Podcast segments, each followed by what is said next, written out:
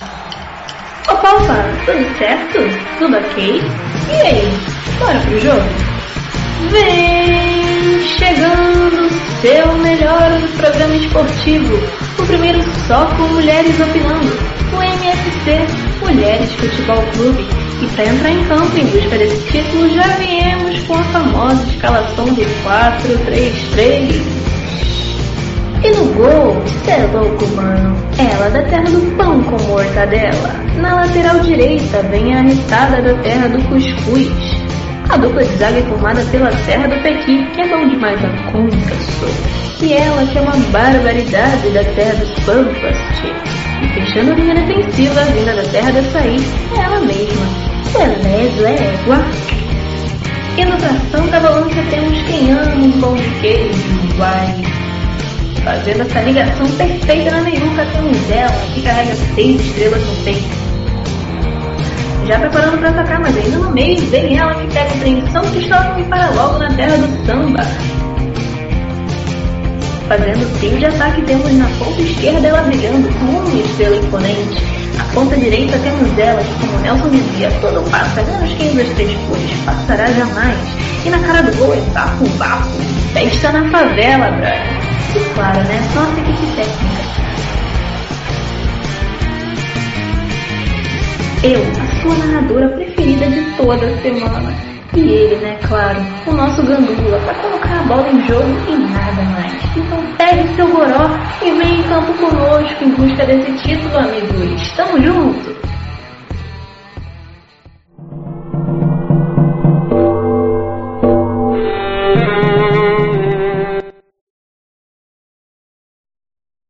Opa, galera, boa noite, boa tarde, bom dia. Isso aí vai depender da hora que você está ouvindo. Você está ouvindo agora ao vivo, é bom dia. Bom dia, ó, falando besteira, boa noite. Toda segunda-feira, oito e meia da noite, aqui no canal Show vai começar. Tem o nosso MFC, programa esportivo. E, como sempre, a gente começa com o, ah, falando da nossa queridíssima portuguesa, que, entre aspas, tem novidades, porém é, é, é, não está sendo fácil, basicamente não está sendo fácil ser lusitano. É, não sei se todo mundo sabe, mas a portuguesa perguntaram semana passada, eu vou relembrar aqui, que é para a portuguesa poder passar para a Copa do Brasil, ela depende de dois times cariocas irem para a Libertadores. Até semana passada isso era lindo, super lindo, Flamengo na Libertadores, Vasco na Sul-Americana, Fluminense lá em cima. E aí essa semana agora, vamos botar hoje, Flamengo fora da Libertadores, Vasco fora da Sul-Americana e o Fluminense faz o favor de demitir o técnico. Demitir não, o técnico pede dispensa. Então não é fácil ser lusitano. Mas a gente, a portuguesa, vai estar sábado agora disputando a final do Campeonato Carioca de Futsal contra o Madureira. E a portuguesa passou para a final contra o Madureira, jogando contra o Vasco, ganhando os pênaltis de 4 a 3 é... Mário, Pelo menos o time de futsal dando orgulho pra gente, né? É, mas aí, ó, deixa eu contar um segredo. Tem a final ainda. E na final, né? Sempre tem um negócio que na final. Coisa, pelo menos. A gente não ficou na fase de grupos, né? Isso. Exatamente, a gente chegou lá. É, falando questão de fase de grupos, o Cascavel conseguiu a façanha de ganhar do, do, do, do Novo Horizontino. Mas, é, ó, mas não, não, não falo nada não. Foi roubado, hein? Foi roubado. Então, mas o roubado eles já passaram meio que roubar. Eles já passaram, né? Já chegaram a passar ah, de fase ali. Não, jogo contra o Novo Horizontino, Rodrigo. Jogo contra o Novo Horizontino. Então, Mil eu não vi o amarelos. Jogo. É, eu fiquei sabendo do jogo, né? O goleiro foi expulso, parece que foi certa a expulsão dele. Se eu não me engano, foi o goleiro mesmo. Só que assim, é, foi ridículo. Acho que foi um pênalti, tipo, que não foi pênalti. Coisa horrível. Tipo assim. É é, cartão amarelo para todo mundo do Novo Horizontino. Tem alguma coisa estranha aí, não tá, ó, não tá cheirando bem, não. É, um time que passa aos 54 minutos do segundo tempo com gol de falta que uma câmera não filma. Gente, imagina. O time é classificado num gol de falta que não tem câmera, não tem, não tem, não existe. Não, não existe uma câmera que pegue a bola entrando no gol. Ah, foi gol, a gente sabe que foi. Geral comemorou, a galera ficou meio, meio triste. Mas não é possível que aos 54. Não é, não é 44. Nem Pet fez isso. Nem Pet. aos 54 o time faça gol de falta e caracteriza a classificação. É, e a gente acaba remetendo, né? Porque o, o, o, a falta, né? Que surgiu o gol, né? A vitória, arremete à covardia do Cabo Friense de não enfrentar o Caxias do Sul, que chegou essa informação até a gente. Então o Cabo Friense se ganha, né? Do, do, do, do, Cascavel, que era o mais normal, se ganha, ficaria em segundo e pegaria o Caxias do Sul. Preferiu pegar o São Luís, que é lá do Rio Grande do Sul também, e tomou empate aí logo de cara de início e pode já cair. Tomara que caia. Nem me importa também, caguei pra isso. Bem feito. Bem feito, para o corpo mole no jogo contra o Cascavel. Que assim, é, tudo bem que foi roubado. Uh, participou. Foram oito minutos de acréscimo, não foram? Oito, nove minutos de acréscimo? Nove. Nove minutos de acréscimo. Nove minutos de acréscimo, né? Então, no último lance, eles tomaram um gol do Cascavel de falta, que não foi falta, mas durante o jogo fizeram muito corpo mole. Tiveram lances que, pô, tudo bem que o goleiro do Cascavel salvou legal o Cascavel na, naquele jogo, mas tiveram lances que era fácil a Cabo Friense ter feito o gol. E fizeram corpo é, mole é, eu... o jogo inteiro. Não, bem feito. Eu Se tenho... caírem, eu vou ficar feliz. Exatamente. Eu tenho certeza que o técnico, o tec, o, a galera reclamou muito com o goleiro da Cabo Friense naquele jogo contra, contra o Cascavel, porque o maluco pegou até vento, até sombra o maluco tava pegando, e pelo que a gente pôde entender, não era para ele pegar nada.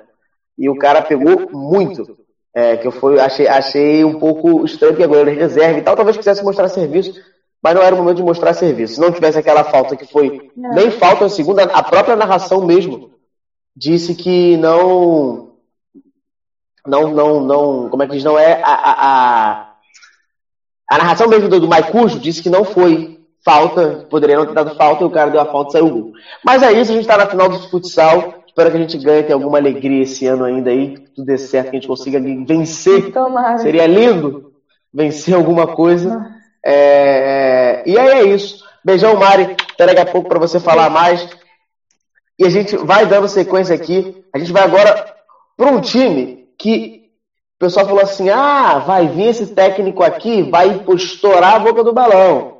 O cara vai chegar, pô, arrasando todo mundo, fazendo felicidades a mil, vai tirar o Vasco da poça.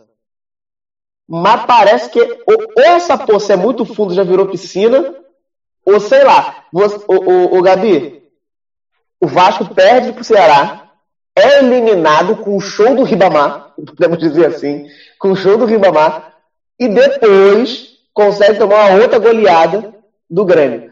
Você vê alguma esperança ou você não tem esperança nenhuma? O que, que é tor o, como é que se torce até o final do campeonato? Ainda mais com a declaração do Fernando Miguel que disse que assim ninguém apoia o time. É, boa noite por educação, porque para mim não está sendo uma semana fácil, muito menos uma noite boa depois de ontem.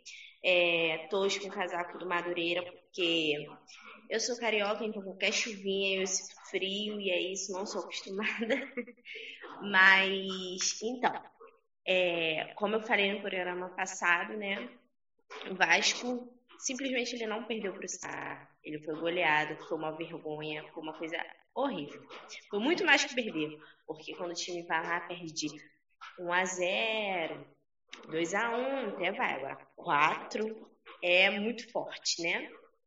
E eu tinha falado até no programa que a gente viria para um jogo com um time muito forte, que seria um jogo muito difícil e provavelmente é, o Renato pouparia muitos jogadores, mas que mesmo assim seria difícil porque o banco do Grêmio é muito melhor do que o nosso titular. É muito chato a gente falar isso, mas vamos ser sinceros. E foi o que aconteceu. Foi nítido, nítido os 90 minutos que um time era muito acima. Que no caso é o Grêmio. Tava nítido que o futebol, o futebol de um era bem abaixo do outro. Então, estava totalmente desigual, o que já era esperado, infelizmente. E deu no que deu. O Vasco foi goleado, é, sem o cano, que pior ainda. É, isso é muito triste porque somente o Benítez parece que joga no time. Então, é muito complicado. A gente pode ter um. É como se a gente colocar um, sei lá, um Neymar, um Cristiano Ronaldo, um Messi jogar sozinho. Por mais que o outro time seja péssimo, um jogador não joga. Um jogador jamais vai jogar sozinho. E é o que está acontecendo. Então o Benítez não consegue fazer milagre. É, puxando esse gancho dele, o Independiente falou que não vai ocorrer a venda por conta dessa política do Vasco, que ainda não tem, não tem ninguém certo, tá uma bagunça. Então eles desistiram da venda, do que eu li.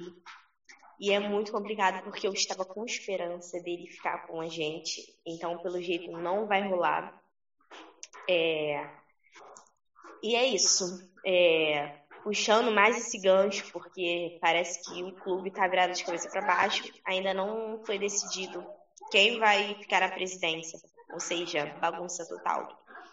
E eu acho sim que os jogadores estão querendo derrubar o nosso técnico, porque não é possível, cara, que eles joguem tão mal que eles tenham zero vontade. Porque além de ser ruim de bola, eles estão jogando sem vontade nenhuma. O técnico também tá vacilando, porque como é que o cara demora, vai, demora tanto a substituir os jogadores? É uma parada surreal. É, vamos falar de uma parte de outra parte triste, porque tá osso, tá complicado, tá tenso, tá sinistro, para não falar outras palavras educadas a respeito com vocês que estão vendo e ouvindo. É, nós fomos eliminadas sul-americana. Eu tava com uma pequena esperança, né? Esperança é a última que morre. É, por não ser uma, na minha opinião, não é uma disputa tão difícil.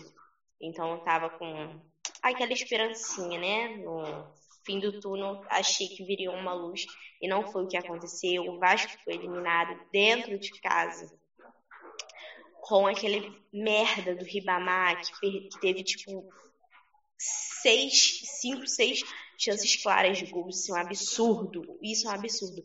E para piorar tudo, o Lucão ainda deu aquele mole. Não, gente, vocês podem achar absurdo, podem achar que eu tô passando pano, mas não, a culpa não foi dele, óbvio, ele vacilou, mas a culpa não foi dele. Eu boto a culpa 100% no Ribamar. 100%, porque eu não sei o que esse cara tá fazendo ali e eu não sei o porquê o nosso técnico demorou tanto a substituir, porque eu prefiro mil vezes ano luz o Thiago Reis do que o Ribamar. O Ribamar é péssimo, péssimo. Ele faz uma coisa na vida é, e outra na morte. Ele demora. Se ele fizer um gol hoje, ele só vai fazer o próximo daqui a dois anos. Então não dá, cara. Ele é bizarro. Ele é um jogador que essa é a palavra. Ele é bizarro, porque não é possível que uma pessoa seja tão ruim igual ele é.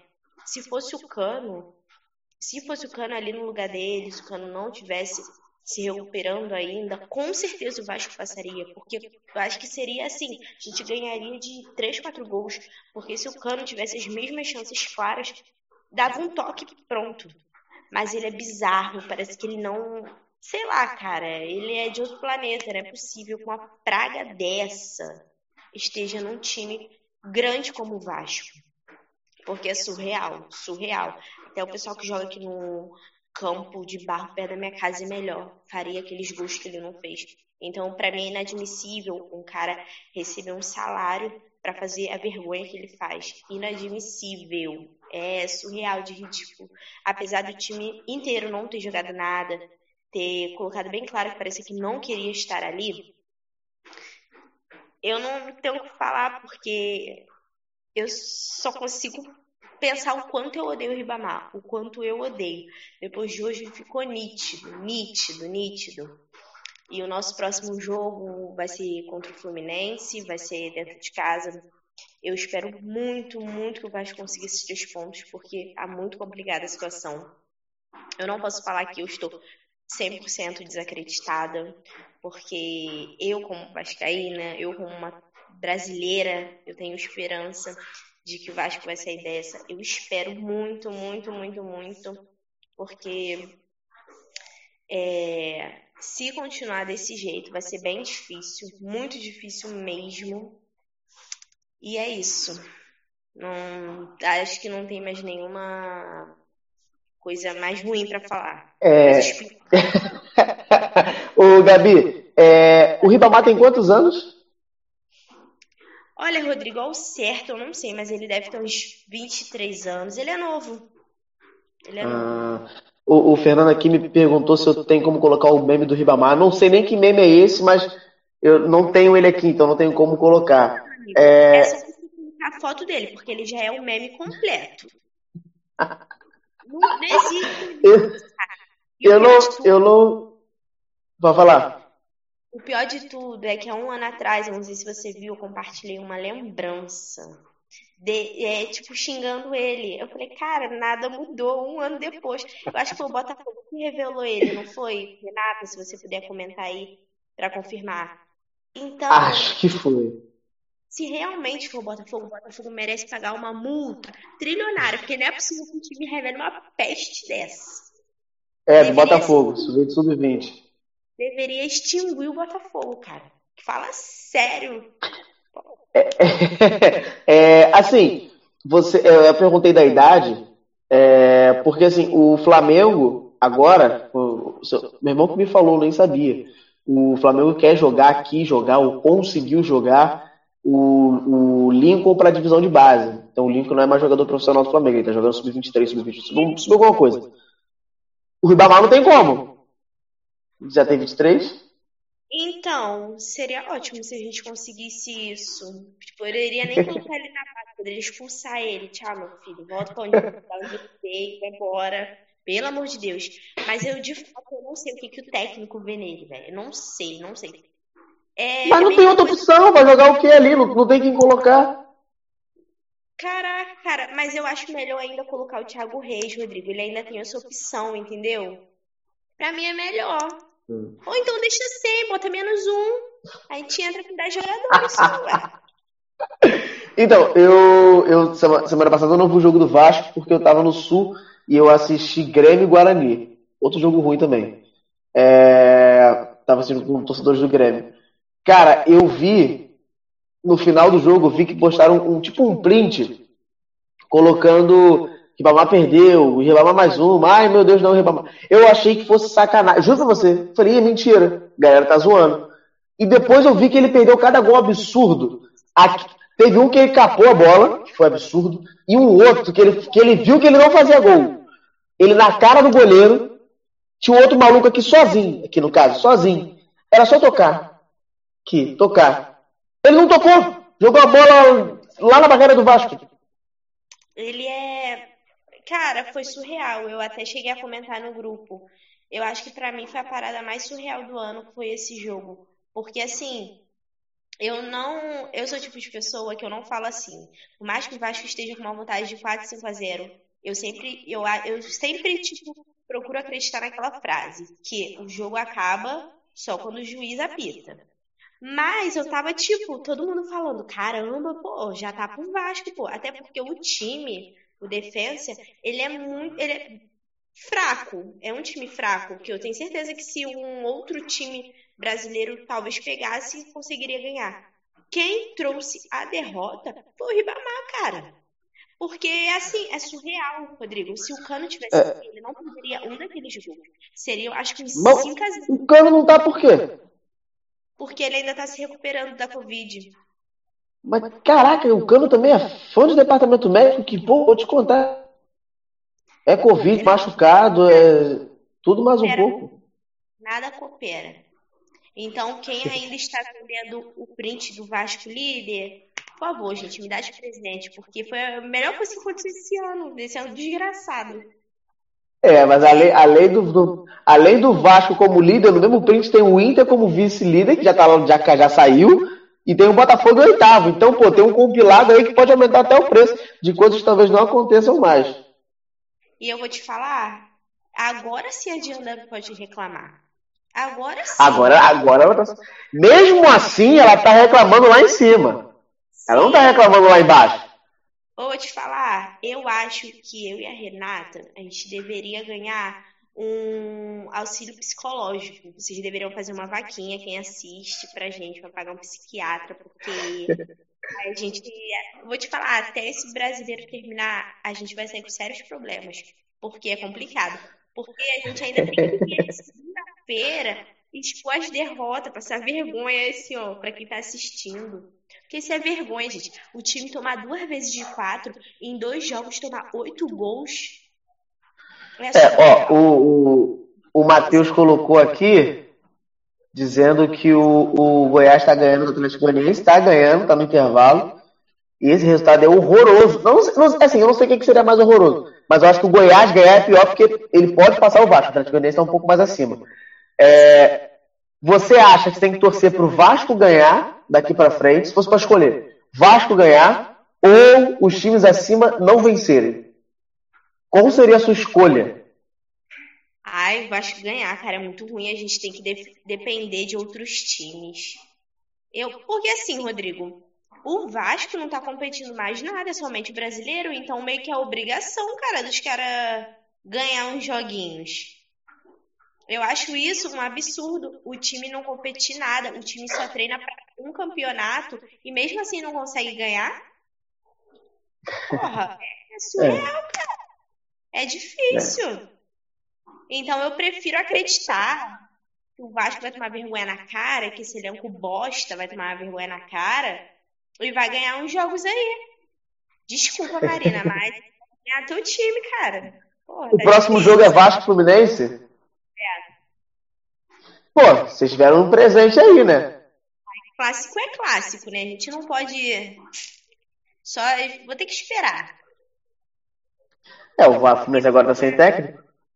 E foi o que a Diandra acabou de falar, era obrigação, foi o que eu acabei de falar, é obrigação o Vasco ganhar, o Vasco tá competindo uma coisa só, e depois dele... Cara, mas se, não, mas, não, mas se for pegar agora, todo mundo tá num monte de coisa, ó, Flamengo tá numa competição só, Atlético Mineiro há 500 anos tá numa competição só, Fluminense, é... os lá de baixo todos, aí pega o Inter que agora tá na Libertadores, mas a gente sabe como é que vai acontecer quarta-feira que vem. Então, esse argumento já não dá mais. Não, mas deveria, mas deveria colocar assim na cabeça, tipo, caraca, cara, a gente tá lá embaixo, é obrigação nossa ir lá pra cima. E tanto time que, poxa, eu acho vergonha, porque assim, o time tava, tá, tudo bem, que foi na terceira rodada, pô, mas o time tava indo bem e, tipo, decaiu demais, cara. Começou a perder, perder, perder, perder. Foi e foram jogos que davam para ganhar. Porque assim. O problema. O problema do Vasco vai ser essa, essa sequência aqui de janeiro. Atlético Goianiense, Botafogo, Curitiba e Bragantino. Se não ganhar. Se não ganhar, eu vou ficar puta demais, velho. Puta que. no lugar do carnaval do ano que vem vai estar a Gabi desesperada fazendo conta já preparando a faculdade de contabilidade para saber se está certo a pontuação de ficar na Série A. Esse que vai ser o desespero. Estatística, raciocínio lógico. Eu, eu, tô, eu de sério mesmo, vou recorrer a todas as religiões possíveis. Olha, gente, é muito sofrimento, gente. Que isso? Eu não mereço. Beijão, Gabi. Tome, tome água com açúcar, maracujina, sei lá. Pode falar, pode falar. Não, pô, é muito chato isso, velho. Eu vim toda cheia da bronca. Ah, porque é Vasco, porque é cano. E agora só me lasquei. Eu vim pra esse. Se pegar os primeiros MFC aí, hein? Né? Aí como? eu era a primeira a falar que o Vasco tava lá em cima, que não sei o quê. E agora? Por isso que a gente não pode se gabar muito. Ó, eu me gabava muito, aí olha o que aconteceu. Renata, todo o programa me falando, ah, porque o Botafogo só empata. Olha isso, Renata. Porque se a gente depender desses nossos times, ah, ferrar. Então, só, Beijão, Gabi. Quer mais? Vai dando sequência aqui. É, vocês viram que a Gabi tá de casaco. Eu só não tô de casaco, eu fechei tudo aqui, porque no Rio tá frio. Marília, eu tô vendo aqui na janelinha que tá de casaco também. Diandra vai aparecer de, de regata. Quer ver? No sul tá frio. Eu sei que no sul tá frio. Mas dando essa sequência que a Gabi falou, de que vai apelar para todas as religiões possíveis, o, o, o, o Botafogo tá nessa, nessa, nessa situação aí de arregar para as religiões. Levou pastor, levou padre. Vai dar jeito, ao menos com isso? Ao menos a religião vai ajudar o Botafogo? Olá, boa noite. Cara, eu não sei se vai ajudar, mas tá faltando aí um Pai de Santo. Não sei, falta todo um Buda, sei lá, gente bota todas as religiões, a gente aqui acredita em tudo, não tem nenhum preconceito, não. Aceitamos qualquer ajuda possível. É, gente, vou, o Rodrigo tem que botar eu e Gabi aqui junto para falar, porque a gente vai ser só sofrência a gente falando mal dos times, reclamando o tempo inteiro. É, acho que a gente tem muito a conversar, eu e Gabi, trocar umas ideias aí do que, que vai acontecer ano que vem. Mas vamos lá, vamos, vamos tentar falar um pouco aqui o que, tem de bom. É, nada, no caso. É, bem, nada de novo em General Severiano. É, Botafogo perdeu de novo.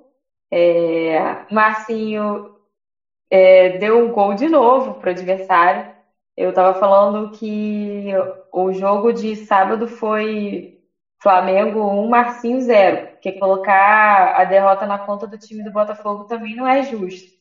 O time não jogou mal. É, o Flamengo jogou mal, mas o Botafogo não jogou mal também. Então, assim, é, era um jogo que estava aberto, sabe? E, sinceramente, se não fosse o erro do Marcinho, acho que facilmente teria acabado empatado, porque era a cara do jogo. E não ia reclamar, não. Tava ótimo se tivesse empatado, que era mais um, um pontinho é, que a gente ganhava aí, porque tá difícil. A gente tá nos 20 pontos, eu nem sei há quanto tempo. É, e, enfim, mas o que eu tenho para destacar sobre o jogo de sábado, além disso, né, é, de não ter achado que o time jogou tão mal assim, eu achei que a defesa foi bem. É, o Flamengo tem atacantes muito com muita qualidade, né, Everton Ribeiro, o Bruno Henrique estava não anda, né, enfim, jogando bem, mas jogou bem e tal. É, então, é, valorizo essa, essa atuação da defesa do Botafogo, que, a não ser a falha individual do Marcinho, não vi nenhuma outra grande falha. É, e acho que estava bem posicionada. Acho que o time melhorou muito. O Bruno Nazário tá, melhorou muito. Ele ainda está jogando mal, mas o que estava já é uma, uma, uma grande evolução. Cleiton, prefiro Babi, mas Hum, não tenho também.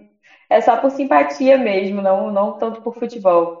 É que eu acho que o Babi é, é ele é esforçado, sabe? Acho que Pedro Raul é preguiçoso. Então, por isso que eu prefiro o Babi. É, mas, enfim, o, outra coisa que teve de mudança no time foi que já desde o último jogo contra o Atlético Mineiro, o Botafogo está jogando mais na, no contra-ataque, né? Eu não acho uma estratégia ruim. O time não, não consegue propor jogo. Então, acho que jogar no contra-ataque é uma boa estratégia para a gente, assim, primeiro garantir o empate e aí a segunda alternativa é ganhar. Infelizmente é isso. É, não, não tem como o Botafogo propor jogo, ele não consegue. É, é que nem falei sobre o jogo contra o Flamengo. Para mim, o empate estava estava sendo um resultado é, não não não estava passando sufoco, sabe? E a partir daí tentar em contra-ataque. Como aconteceu logo no início do jogo, o Pedro Raul teve uma bola é, e o goleiro do Flamengo espalmou até meio pro meio da área, assim. E o Juan estava próximo, mas não estava perfeitamente posicionado porque era era o tipo de bola assim tipo, que o goleiro espalma e se ele tivesse bem posicionado ali, ele poderia ter aproveitado. É, mas é, eu estava dando uma olhadinha nas estatísticas. O Botafogo teve um chute a menos só do que o Flamengo a gol. É, muito menos posse de bola, muito menos passes. Mas eu, sinceramente, acho que o caminho é esse. Não é um futebol bonito, mas pode ser um caminho para a gente tentar se livrar. São 15 jogos que faltam até o final do campeonato e a gente precisa ganhar oito pela conta cabalística aí de é, 44, 45 pontos. Estamos com 20, né? como eu falei, já não sei que tempo. E não dá para perder a esperança, mas é, tem que dar uma arrumada. Não sei o que pode acontecer. É, outra, outra possibilidade seria colocar mais os jogadores que estão é, mostrando vontade, como por exemplo, falei do Babi, O Varley, que tem entrado também, tem dado uma correria. O Juan, eu não desgosto dele, a torcida odeia ele, mas eu não desgosto dele. Acho que ele, é, a técnica dele é muito ruim, mas ele, ele tem vontade, sabe? Acho que o que está faltando um pouco é isso, é ver vontade. É... E bom, acho que o que eu tenho para falar é isso. Não tem muita novidade, vou ficar aqui falando a vida inteira a mesma coisa, mas vamos vou falar aqui sobre as outras categorias. O sub-20 ah, é, tá em, o sub-20 está em 11 no Campeonato Brasileiro. Perdemos para o América Mineiro no, na última rodada, foi 3 a 2 Próximo jogo é contra o Esporte na quarta-feira, às 3 da tarde.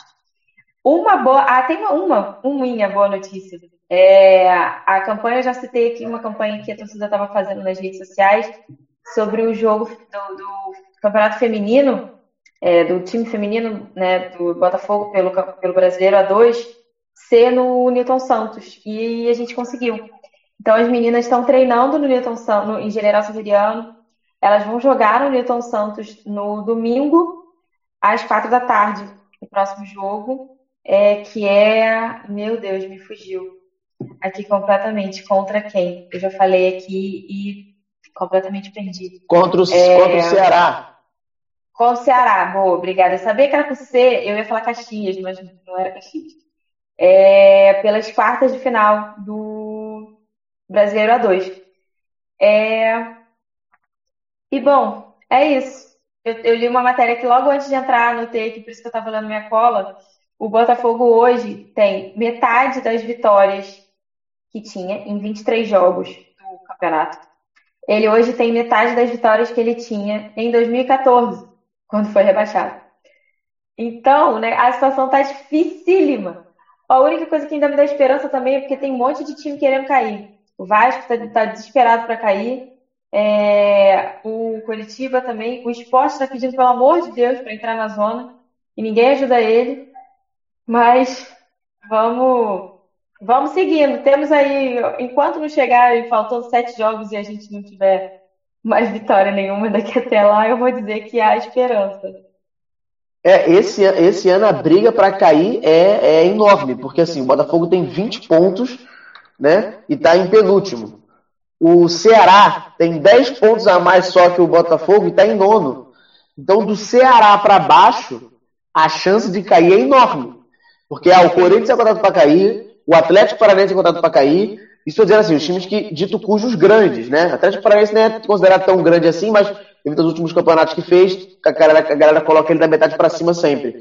Mas ainda tem o Bahia, que, que, enfim, fica sempre mal das pernas, às vezes melhor, às vezes não. Bragantino, Atlético Goianiense, o Sport, que a, que a Nelly, a Nelly sempre fica reclamando, sempre do esporte, né? Que, enfim, não, não consegue melhorar e tal. Mas uma diferença do esporte, por exemplo, e outros times que eu vejo para o Botafogo, é que o Botafogo basicamente é apático. Não, sabe, é, é, eu lembro muito a seleção do. Já falei isso, mas lembra muito a seleção da, do Japão na Copa. Que assim, a gente já vê a seleção do Japão na Copa, óbvio. Mas assim, é, tá perdendo, parece que tá ganhando 3 a 0 Toque de bola aqui, toque de bola ali, vamos ver o que acontece, joga uma bola lá dentro pra ver o que. Sabe? Então fica muito é. nessa questão apática. Mas é por isso que eu falo assim, coloca, coloca um jogador para correr, porque não sei, bota aí o Varley, o Juan, que corre. É, o Caio Alexandre ele dá, tá apagado, mas eu acho que ele não tá bem posicionado. Mas é outro também que sempre busca jogo. O Vitor Luiz sempre busca jogo. Deixa esses caras, sabe? Tipo, o Honda é muito, tem muita qualidade, o Calu tem muita qualidade. Só que não, não tá indo. Então, assim, dá chance para quem tem, né, que, que demonstre pelo menos alguma sangue nos olhos, vamos dizer. Sim. Tá é, o, Cleiton, o disse aqui, sem caô, acho que o Botafogo já caiu. Mas aí o Goiás também já caiu, o Curitiba já caiu, o Sport já caiu, o Vasco já caiu. Então são vários times que já caíram e alguém pode salvar. O Goiás estava muito mal. Hoje, hoje ganhando, chega a 19 pontos, fica um ponto atrás do Botafogo e a seis pontos da, de fora da zona. Então, e fica basicamente no Botafogo, são duas vitórias para sair. É, o Irã disse que o Botafogo foi condenado a pagar 500 mil pro Gilson, que faz, não sei nem quem é Gilson. A gente está esperando é... o dinheiro aí do, do, do também. São 7 hum. milhões, eu acho. É, é o Esporte, ele... Curitiba e Vasco. O Cleiton disse que o Sport Curitiba e Vasco vai escapar, só um desses, eu acho. Então, pelo Cleiton é Botafogo, Goiás. É, tá faltando time aí, porque os outros três ali ele tirou, dizendo que só vai cair um. É, vocês estão esperando o dinheiro do Ilharão ainda do Flamengo, é isso? É, porque ele perdeu na justiça, né? O Botafogo ganhou. E ele não pagou ainda. Então a gente está esperando ah. o dinheiro dele aí. É, ah, só, só fazer um comentário que eu esqueci de fazer no início sobre o Ribamar, que a Gabi estava falando. O Botafogo só revela, só revela craque, é Ribamar, Vitinho. É só, é só beleza, assim. Tá maravilhoso. É, a Diandra falou aqui, ela viu, ela, ela é, viu o Inter cair e achei que seria uma boa. E na volta foi mesmo. Acho que seria o mesmo pro Botafogo. Em geral, sim, se não fosse esse ano, né, que o Botafogo está atolado em dívidas, eu acharia que sim. Porque, por exemplo, em 2014, o Botafogo voltou, fez uma campanha é, digna, muito boa na Série B. É, pegou, trouxe os jogadores bons que, se, que ficaram no, no clube no ano seguinte. É, e aí deu uma arrumada, sabe? É, então eu diria que sim. Agora, essa questão financeira é que é o mais complicado. Apesar de eu já ter falado aqui que eu acho que se o Botafogo cair, alguém vai aproveitar a oportunidade de injetar menos dinheiro no clube e colocar um name rights, alguma coisa assim. É... Então, não sei, mas sei lá, é muita politicagem, eu sinceramente não entendo, não gosto. Mas é, é. acho que em outros anos seria, seria bom, seria uma oportunidade de se reestruturar sem tanto holofote, sabe? Mas sei lá, essa coisa das dívidas me deixa meio, me deixa meio bolado. É, o... já, aviso, já, já te aviso, é de chorar ver times com quem seu time jogará. Eu é de chorar ver o time. Ah, duas tá. vezes. Eu já fui é, lá então, duas vezes. Então, eu tô acostumada. o problema o problema do Botafogo, de fato, é que assim, se ele cair, ele corre risco de. Eh, não, não vai, mas corre risco de, entre aspas, acabar. É, né? Então ele tem esse é, problema. Essa, tem essa coisa, mas. É, então, é o que eu estava falando agora. Eu, eu acho muito difícil um time grande, diria assim, tipo, a maioria dos times da Série A cair e em risco de acabar ninguém pegar o nome para usar.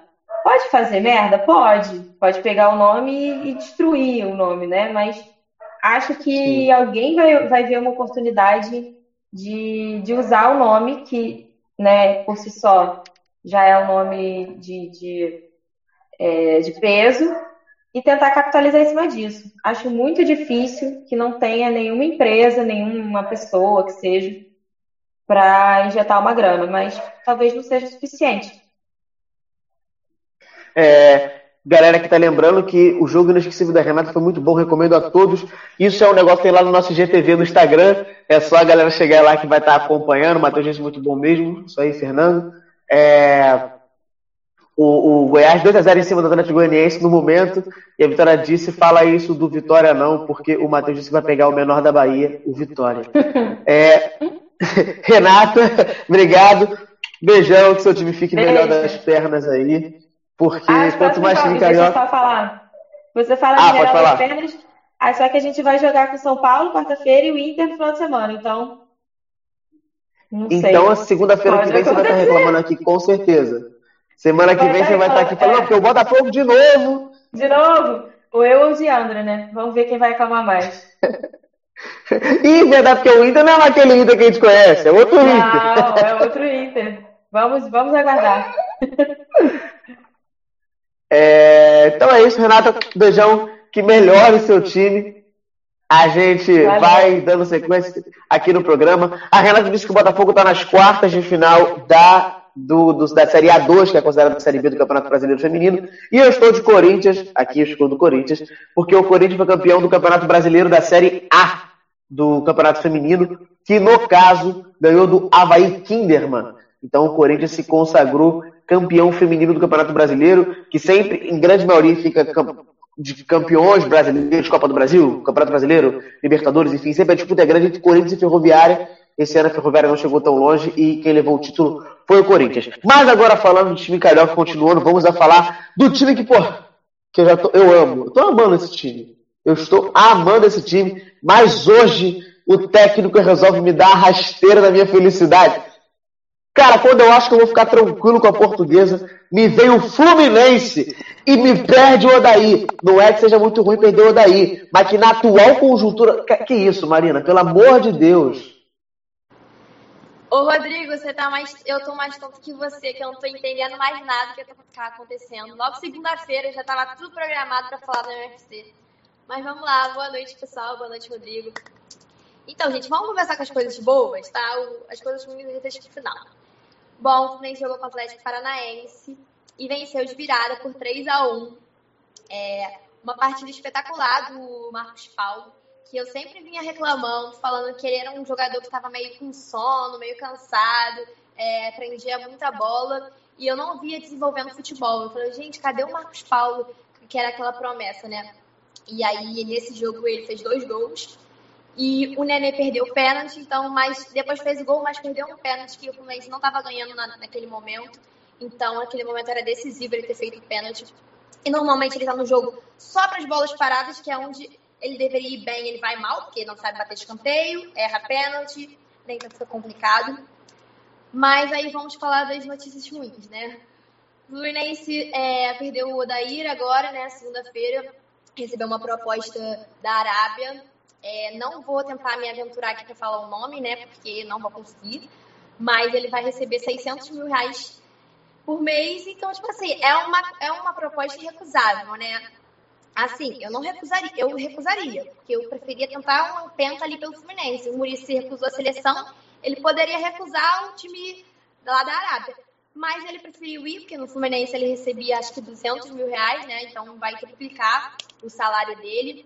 O que eu acho engraçado é que assim, o Odair, foi o que o, o Rodrigo falou, né? É, sempre reclamei do Odair, não gosto do estilo de jogo dele, não gosto das substituições dele.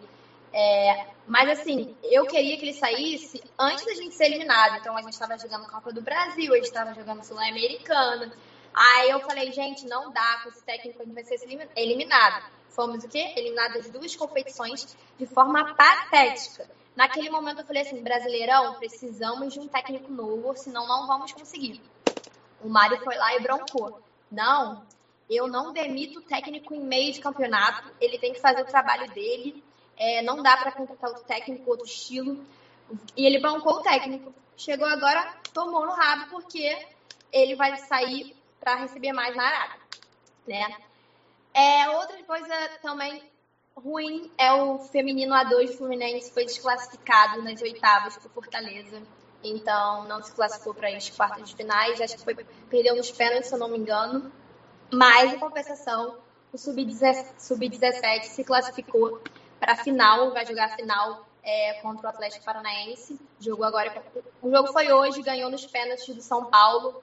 É, é a base do Fluminense está cheia de promessas sub-17. Tem o Arthurzinho, tem o Kaique que estão jogando pra caramba. Então, eu acho que é mais um. É mais uma base, é mais uma geração que vai vir cheia de estrelas, se Deus quiser. O Fluminense vende muito, mas também produz muito. É, Outra notícia ruim também é o Digão. Não sei se é tão ruim assim, né? Mas o Digão também pediu para sair porque ele vai, ele recebeu proposta da Tailândia.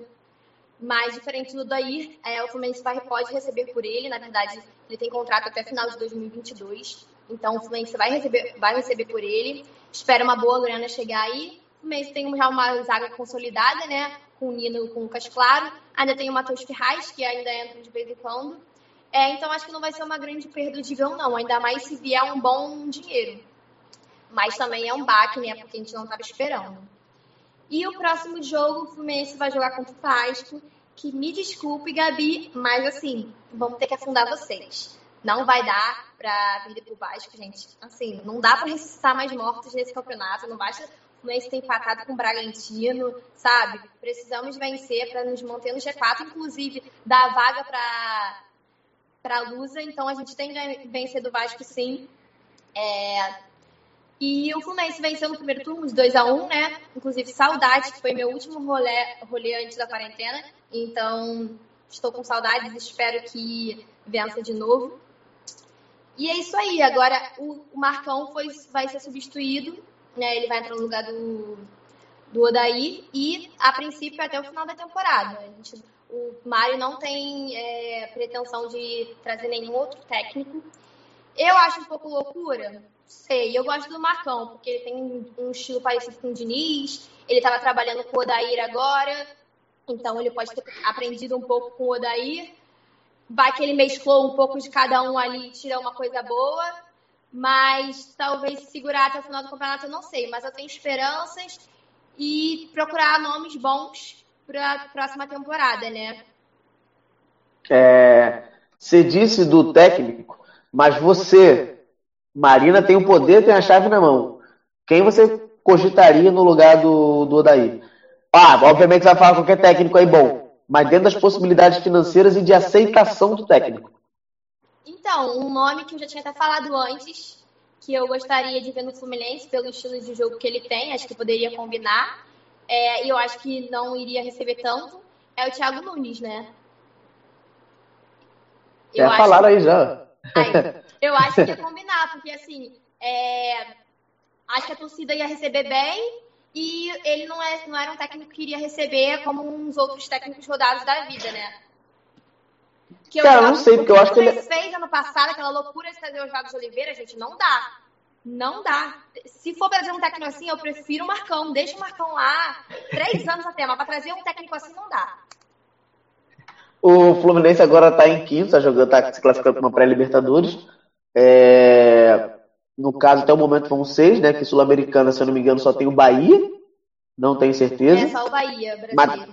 Mas, mas também não vai ser campeão, a gente sabe, não tem como. Isso, cara. Ah, Rodrigo, você. Ah, para com isso. Olha, olha Ou alguém achou. Rodrigo. Alguém achou que o Bahia ou o Vasco ia ganhar? Pelo amor de Deus. O Vascaíno tava lá falando que o Vasco ia ser campeão, a gente, tem que, a gente pode se iludir com o Bahia muito, mais, muito melhor. Muito mais fácil. Eu tava postando. Eu tava torcendo pro Vasco porque tem a ver com o meu time. Mas que poderia ganhar, nunca. Que isso? Tenha ciência. Confio, e aí, eu confio no Bahia, eu confio no Bahia. É, o, você, ainda, você, assim, você ainda acha que o Penta poderia vir ou não? Olha, são Paulo deu uma decolada aí, né? Porque, assim, o Fluminense para o segundo colocado, que é o Atlético Mineiro, que está, inclusive, com a mesma quantidade de jogos, são quatro pontos. Então, quatro pontos para 15 Sim. jogos que faltam, tá muito em aberto, né? E o Fluminense é, ainda tem jogo ainda tem jogo direto com bastante times da, lá de cima. Mas o São Paulo deu uma alavancada, que já tá com 47, eu acho, né? Não sei quantos. 47 com jogo a menos. Com 47 com jogo a menos. Então o problema é o São Paulo. Mas... E se eu não me engano é contra o Botafogo, não é? É contra o. Vai jogar, Botafogo? vai jogar contra o Botafogo agora, acho. É, Mas ser, enfim, se não. Vai, o Botafogo joga duas vezes nessa semana, então deve ser jogo a menos. É. Então deve ser com São Paulo. Isso. É, rodada 18. Então o Botafogo tem mais uma vitória. Desculpa, Renato. tem mais uma vitória. aí. E aí, é, ele cara. falou bem. Então, assim, Penta não tá tão mais realidade por causa de São Paulo, mas eu não, não, não, me preocupo, não. São Paulo pode ser campeão, entendeu? Antes de São Paulo que outros times aí. Mas eu Ué, mas é a questão. E a questão do pô, futebol carioca unido? Futebol carioca, caralho! o Fluminense é futebol carioca. Acabou o Fluminense, acabou o futebol carioca pra mim. É, mas passar o Flamengo é, é, é, realidade. Querer passar o Flamengo ah, é uma possibilidade real. Tá e um ponto, tá doida? Não é não? Três ah, não. pontos. Um ponto tá do, do Grêmio, que tá no G4. Isso. Isso, tá certo. Que eu não sei Mas como é que o Grêmio tá lá direto, também. Tem jogo direto, acho que daqui a três jogos o Fluminense joga com o Flamengo. Dois ou três jogos é Fla Sul. Então, então, tem a possibilidade de passar o Flamengo aí. É. Um vice-campeonato seria legal ou você preferia ficar um terceiro ali? Olha eu imaginando o Fluminense lá em cima já. Caraca, sou muito clubista. Ué, vai. mas a gente tá lá em cima. Tá poucos pontos. Pô, se for mas um você... Olha só, se for um vice-campeonato que, que a diferença era pouca, eu preferia ficar em terceiro, entendeu? Pra não ter aquela ilusão. Mas se o São Paulo estiver decolando e eu tô em segundo lá com um pouco longe ainda, então eu não me importa não. O segundo colocado é sempre bem-vindo. Melhor do que lutar pra não cair. Assim, pô, vamos lá, vamos fusão, vamos pra Libertadores, que é isso? Que, até que perdeu o Fluminense, sim, o Fluminense resolveu. Na Argentina, no Chile, eu preciso usar esse casaco, gente. Pô, lógico que eu preciso usar o casaco do Luso brasileiro, o casaco da portuguesa, vendo portuguesa e, sei lá, é, é São Paulo tomando de 8 a 0 a gente. Não interessa, só ganhar os 500 mil da Libertadores, da Copa do Brasil, já tô feliz. 500 mil da Copa do Brasil, já tô, já tô alegre. Pô, é Pode até vender jogo. Tem pandemia? Tem pandemia, tem pandemia ainda lá na Copa do Brasil, primeira fase. Já vende o jogo para sei pra onde, pra, pô, pra ganhar mais dinheiro. é Importante é o financeiro. Tanto É, faz- beijão, é, beijão e Fluminense Vasco, o teu chute é o quê? Então, eu tinha chuto. Ah, porque, olha só, clássico, né? Então sempre tem um pé atrás. Contra o Vasco ainda, É. que o Fluminense resolve dar umas entregadas, pior ainda.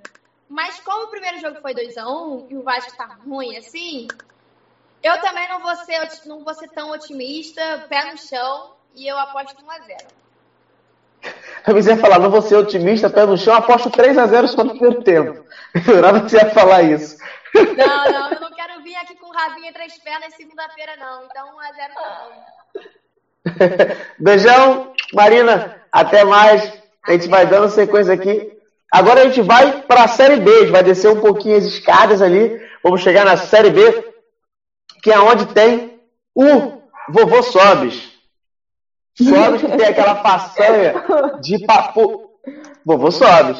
Pô, maluco. Se não tem nem se ele é cara de novo. Trabalhado no, trabalhado no formol. Nossa, ele é lindo, Ele- né? Gente, pelo amor de Deus, cara- esse homem, cara- quanto cara é mais bonito. velho fica, mais bonito, né? Impressionante. De louro ele vira grisalho e você nem vê. Você fala assim, você era louro? Tá de cabelo branco? Que isso? Não tinha 25 agora, tem 42? Que isso? Você não sabe mais nem a ele idade do fica cara. mais bonito com o tempo. Impressionante. É, é, o- quantos ele tem? Deve- Vou até pesquisar aqui pra saber quanto eu falo do gol. Ai, não sei. É, é, ele meteu um gol que nem o Pelé meteu. Não, né? golaço. 35 anos. Golaço. 35 anos o Rafael Sobes. É pra tu ver, 35 anos com uma cara dessa, gente, meu sonho. Imagina, envelhecer bem que nem ele. Mas assim, o, o Cruzeiro, há, há duas rodadas atrás, ele estava assim, 10 pontos de rebaixamento. Ganhou o jogo, tá, ponto do G4. Aí, agora de Por que, que vocês não falam só assim, ah, o Cruzeiro está em décimo, sei lá? Rodrigo, Eu não faço tá ideia travando aqui. Repete Ah, tá travando? novo, não, não consegui ouvir. É, não O consegui ouvir. Cruzeiro, quando, quando o Cruzeiro perde, sempre é assim: o Cruzeiro está a tantos pontos do Z4. Cruzeiro ganha, a tantos pontos do G4. Não é mais fácil falar. O Cruzeiro está tantos pontos na posição. Porque isso, isso é uma ilusão e uma desilusão do torcedor tremenda.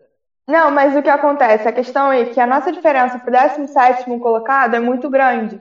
Entendeu? Então, quando a gente perde, a gente fica meio assim, pô, eles podem tentar alcançar a gente e tudo mais. Porque realmente a diferença. Deixa eu até ver aqui na tabela.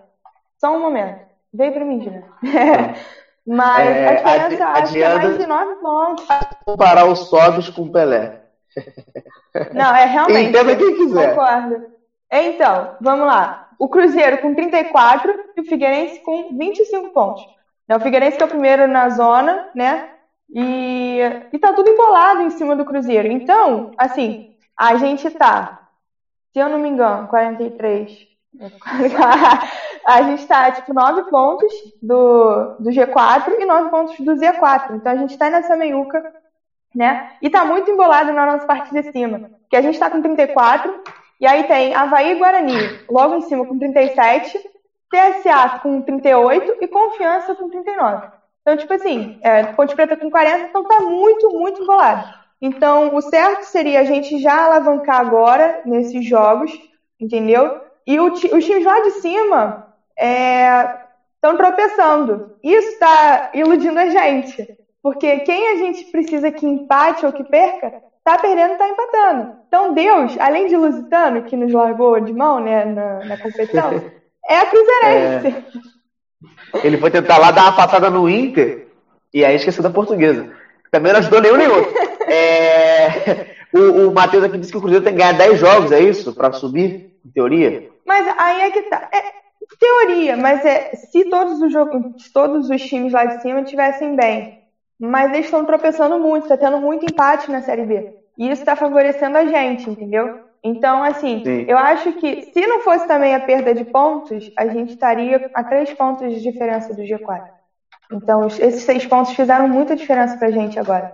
Mas, enfim, a gente goleou, né, é, o Brasil de Pelotas, jogando em casa. É, teve um torcedor que jogou sal grosso nos bancos lá do Mineirão e deu certo. Amigão, por favor, vai no próximo jogo, entendeu? Joga sal grosso ali. Porque a gente não estava ganhando em casa, a gente inclusive perdeu por confiança em casa. Primeira derrota do Filipão, né? Em casa, em casa, no Mineirão, a gente perdeu os dois a um por confiança. E aí, o nosso amigão fez o favor de jogar Sal Grosso no banco de reservas do Mineirão. Deu certo, entendeu? Goleamos de 4 a 1 um resultado totalmente inesperado. Tô muito iludida, Matheus. Eu tô completamente iludida. É, com direito a um golaço do Sobs, um gol de placa mesmo. O gol que o Pelé não fez, né? E, enfim, eu preciso destacar. É, foi muito inteligente do Filipão ter chamado o Sobs, porque é um cara de experiência. A gente achou que não fosse dar certo. Mas o Sobs estava onde? Tá o Sobs estava onde fazendo o quê? Ceará. Ceará, fazendo nada. Não tava jogando bem no Ceará. tava lá no Ceará. Tava lá passeando nas praias. Não, é porque ele não tava bem no Ceará. Ele não tava fazendo o que eles queriam que ele fizesse. Até porque ele não é mais novinho. E aí o, o, o Filipão, com essa de querer chamar gente mais experiente, pediu a vinda do Sobis. Eu, particularmente, critiquei muito, né? A, a Carol também, né? Falou que a gente virou asilo, porque realmente é, Pedir um jogador. Calar a boca é, legal, que não é novo. Não, calaram mesmo. Mas é porque você pensa, estamos numa Série B. Um time precisa de velocidade. Aí você chama o Rafael Sobis, que tem 35 anos. Entendeu? Óbvio que ele não vai correr que nem ele corria antigamente, na época de Inter, que ele ganhou, sei, Libertadores, se não me engano, e várias outras coisas. Então não é o mesmo Sobis, entendeu? Então a gente precisava de produtividade. A ideia do, do Filipão era de trazer experiência para o time. Porque realmente a gente tem muito jogador novo que não tem experiência ainda. E aí tá dando certo, o Sobis está dando a vida em campo. Para mim foi um dos melhores em campo, se não o melhor no jogo contra o Brasil de Pelotas, mas não só esse jogo. Né? Ele tá jogando de centroavante, né? É como ele, ele não fazia isso na época de Mano Menezes, Mano Menezes não botava ele de centroavante, por isso que ele não rendia tanto, que a gente achava que ele não fosse dar certo no Cruzeiro, mas ele tem identificação com o Cruzeiro, né? E ele tá dando a vida em campo, e é isso que importa pra gente. A gente vê que o jogador tá com vontade de jogar. E muito diferente do Marcelo Moreno, que entrou no segundo tempo e não fez nada, entendeu? O Marcelo Moreno parece que não, não tem sangue. O Sobs ia atrás de todas as bolas, e era isso que a gente precisava. E naquele gol, ele estava ali na frente pressionando. Foi por isso que ele fez o gol, porque ele conseguiu roubar a bola num passe errado da zaga do Brasil de Pelotas, coisa que o Marcelo Moreno tem é. certeza que não faria, porque o Marcelo Moreno não estaria ali na hora. eu peguei aqui, é, mas eu não sei quem foi que falou, mas o. Se o, alguém falou aqui, não lembro quem, que se o Cruzeiro não tivesse perdido os seis pontos, o Cruzeiro estaria em sexto lugar agora, no lugar da Ponte Preta, disputando vaga ali com a Ponte Sim, Preta. diferença de três pontos só. A questão é essa: o nosso mas nada me tira da cabeça que foi um problema de bastidores. É, a gente poderia muito bem ter resolvido essa questão dos pontos, da perda de pontos. É, enfim, está tendo muito problema político no Cruzeiro. Acabou de ser eleito um presidente que faz parte daquela chapa que a gente queria longe do Cruzeiro, né? Beneci continua sendo é um dos conselheiros do Cruzeiro. E é, é complicado, né? A gente acha que vai acontecer de ter um novo Cruzeiro. Esse presidente é bunda mole, eu já falei isso há muito tempo, desde o começo. O pessoal muito iludido com ele, falando que ele, ah, é o Sérgio, né? Um novo Cruzeiro, é, um novo Cruzeiro, uma ova. Ele, inclusive, votou nesse presidente novo, né? E, enfim, agora é esperar para ver, né? Porque os problemas dos bastidores ainda não acabaram, são muitos, né? E um time que tem o David como diretor de futebol, se não me engano, que é esse carro dele, não vai para frente. É, é, um cara que contrata, é, Danilo... pede para contratar um, um atacante que tem mais idade do que gol na carreira, atacante. O cara tem mais idade do que gol na carreira e o cara é atacante.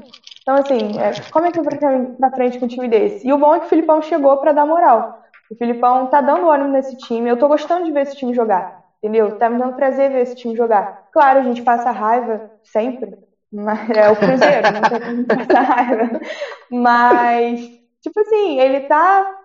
Ele às vezes faz substituições, substituições erradas, né? Mas ele tá entendendo o time. Por exemplo, o Machado, como volante, está dando certo. Um cara que particularmente critiquei muito desde o começo. O Machado não é um dos melhores jogadores, mas é aquele volante que está dando é, velocidade para o time no contra-ataque, né? É só ele parar de chutar de fora da área, que nem maluco, nem ele sempre faz, ele nunca acerta. É tipo o Bruno Nazário no Botafogo. Ele chuta 10 vezes fora da área, sabe que não tá dando certo, continua.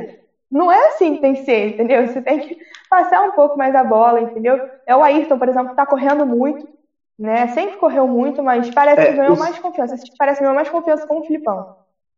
O Danilo perguntou aqui, vou aumentar é, a pergunta dele. De 0 a 10, quais as chances do Cruzeiro pegar a vaga da Série A? E de 0 a 10, qual a chance do Cruzeiro cair para a Série C? Cara, acho que o Cruzeiro cair para a Série C, eu vou dar 2. Porque assim, eu não quero. Mas você ainda acha que tem a possibilidade dele cair para a série, série C? Não, eu tô falando para não zicar, entendeu? Eu não acho que vai ah, tá, cair, mas... porque tem uma diferença. Mas na Mari, na Mari que não é supersticiosa, para Mari que não é supersticiosa é zero. Só botou dois para não dizer que tô zicando. É. Entendi. Mas é, só pra não dizer, ah, tá se achando, né? Agora começou a ganhar tudo, isso, aquilo. Não, não tô me achando. Eu tô com os pés no chão. A ideia do Filipão, inclusive, é fugir desse rebaixamento. Ele não tá pensando, ele, em todas as entrevistas, ele é pé no chão e fala assim: eu não tô pensando em acesso no momento, eu tô pensando em fugir do rebaixamento. E ele tá conseguindo, graças a Deus. Ele tá fazendo esse time ah, jogar. A fala é. também é muito miguezeira. É só fazer assim, ah, a gente não vai cair, mas eu sou. Ah, pelo amor de Deus. Não, eu tô falando que o Filipão tá falando. Ele tá dizendo que ah. a, a função dele lá Mas você é tá gostando da fala dele. É isso que eu tô falando. Você tá gostando da fala dele. Não, eu tô, porque ele é pé no chão, entendeu? A questão é essa, a gente precisava de um técnico pé no chão. Um técnico que barra jogador que não quer jogar, por exemplo, o Marquinhos Gabriel, que nunca mais foi escalado. Porque ele falou que o Marquinhos Gabriel não estava vivendo o Cruzeiro. E era isso que a gente precisava, de jogadores que vivem o Cruzeiro, jogadores que precisam jogar. Entendeu? Sim. A gente está numa situação que, além da perda dos seis pontos, a gente começou o campeonato mal. Então a gente precisa fazer pontos agora. Entendeu? Aproveitar que a gente está jogando fora de casa. A gente ama ganhar fora de casa. Em casa a gente não faz a nossa parte, mas fora de casa a gente está amando ganhar, né? Então é fazer essa parte, aproveitar que a gente tem muitos jogos fora de casa agora. Mas, assim, a chance do Cruzeiro subir, eu vou dar oito, sete, assim, porque eu tô muito iludida, que nem o Matheus disse, né? Depois de 4 a 1 pelo amor de Deus, né? Depois de 4 a 1 em casa. Pelo... O Saulo perguntou aqui é? pra gente finalizar do Cruzeiro. David ou Túlio Lustosa, quem é mais incompetente? Ai, amigo, sinceramente, eu não sei te dizer não. Acho que vou entrar no debate com a Renata depois, vamos ver quem é pior. Vamos ver quem contratou gente pior, cara. Porque, sinceramente, é uma disputa assim que, pelo amor de Deus, ou então, gente, não, eu não tenho nem palavras. O David já é, entendeu? Agora a situação do Botafogo não tá fácil, não. Desculpa, amigo, com todo respeito, eu te amo, Saulo, mas a situação do Botafogo é... não tá muito legal. É, brigadão, Mário. Beijão. Vou fazer vocês virarem a câmera aí, vou tirar você enquanto vocês viram a câmera. Porque a gente sai do Cruzeiro e a gente vai falar do Atlético Mineiro. É, lembrando que o MFC toda segunda-feira, 8 e meia da noite, estou com a camisa do Corinthians. E não dá pra virar de costas, porque tem uma parede atrás de mim. Mas é a camisa do Ronaldo, cara. Eu tinha a camisa do Corinthians há muito tempo atrás. Mas exaltando aqui o futebol feminino. E antes, assim, de passar para as meninas, eu vou até colocar aqui é, para falar sobre o Campeonato Brasileiro Feminino A2, que está rolando as, as quartas de final que a próxima fase vai ser já para quem vai disputar a, a, o acesso para a Série A. Então os jogos são é, quartas de finais Juventus versus Napoli. É isso? É. Fortaleza versus Bahia, Real Brasília versus Tiradentes do Piauí, Botafogo versus Ceará. Então quem passar para as semi sobe, sobe para a primeira divisão do Campeonato Feminino. De time conhecido no caso, é Fortaleza, Bahia, Botafogo e Ceará. O Real Brasília é até time, tem time masculino, disputa campeonatos e tal, mas são times pequenos, com o Tiradentes também. A Juventus é a da Moca e o Napoli eu não faço ideia. Acho que a Ju já está preparada aqui para entrar para falar do Galo. E Ju já tá aqui rindo à toa, não sei por quê. Porque teu time não te, permite, teu time não te permite rir. Teu time não, não, não te permite rir, Ju. Não. não, não me permite não, não sério. Ô, ô Ju, eu tava vendo. Hum. Eu, eu tava vendo Inter e, e, e Atlético, Atlético, é, Inter e Atlético Mineiro. E, cara, era um jogo de quem. Era um jogo de quem não queria ganhar absurdo. Era de um lado que não queria ganhar e o outro lado também que não queria ganhar. Eu não faço ideia como é que esses dois times ainda estão lá em cima. Me explique. Ai, Rodrigo, eu vou ser bem sincera contigo, nem eu entendo como é que o Galo tá lá em cima, né? Eu acho que o São Paulo ele é muito imprevisível, né? Eu acho que ontem o empate foi dado, acho que muito mais pelo São Paulo do que pelo próprio time. É, a escalação que ele me, me fez foi totalmente assim grotesca, eu acho muito feia a forma como ele montou o time, mas você quer mudar? Não, Tá, então beleza. Enfim, é, continuando, eu acho que a forma como o São Paulo monta o time é muito imprevisível, né? Eu gosto de andar com três zagueiros, apesar de eu achar meio errado. Eu acho que estava fluindo, sabe? Fluiu contra o Flamengo, por exemplo, então não tem jeito. O Inter, querendo ou não, é um time que, que joga muito no ataque apesar do Abel ter entrado, ter mudado, enfim, o esquema, eu acho que o Inter tem isso de jogar para frente. E o Galo, com três zagueiros, acho que soube manter. Só que não teve rendimento na partida de ontem. Eu achei ridículo. Apesar dos pesares, o Johan, que foi titular, jogou muito bem, o que eu achei muito estranho, né? Sei lá, em novembro falaram que ia voltar tudo ao normal e o Johan estava jogando bem. Então eu tô achando muito estranho. Mas enfim, é, eu estou sem esperança de ganhar o título, acho que perdi completamente. Não só pelo São Paulo estar tá ganhando tudo com um jogo a menos, mas pelo rendimento mesmo do Galo em campo. acho que não está tendo a atitude de quem quer ganhar o título, né? Ele está fazendo de tudo para não ter o título. Então, é, é, lamentável ver, mas como eu torcedora tem que ser franca, eu não posso ser clubista o suficiente para dizer que de fato a gente vai ganhar.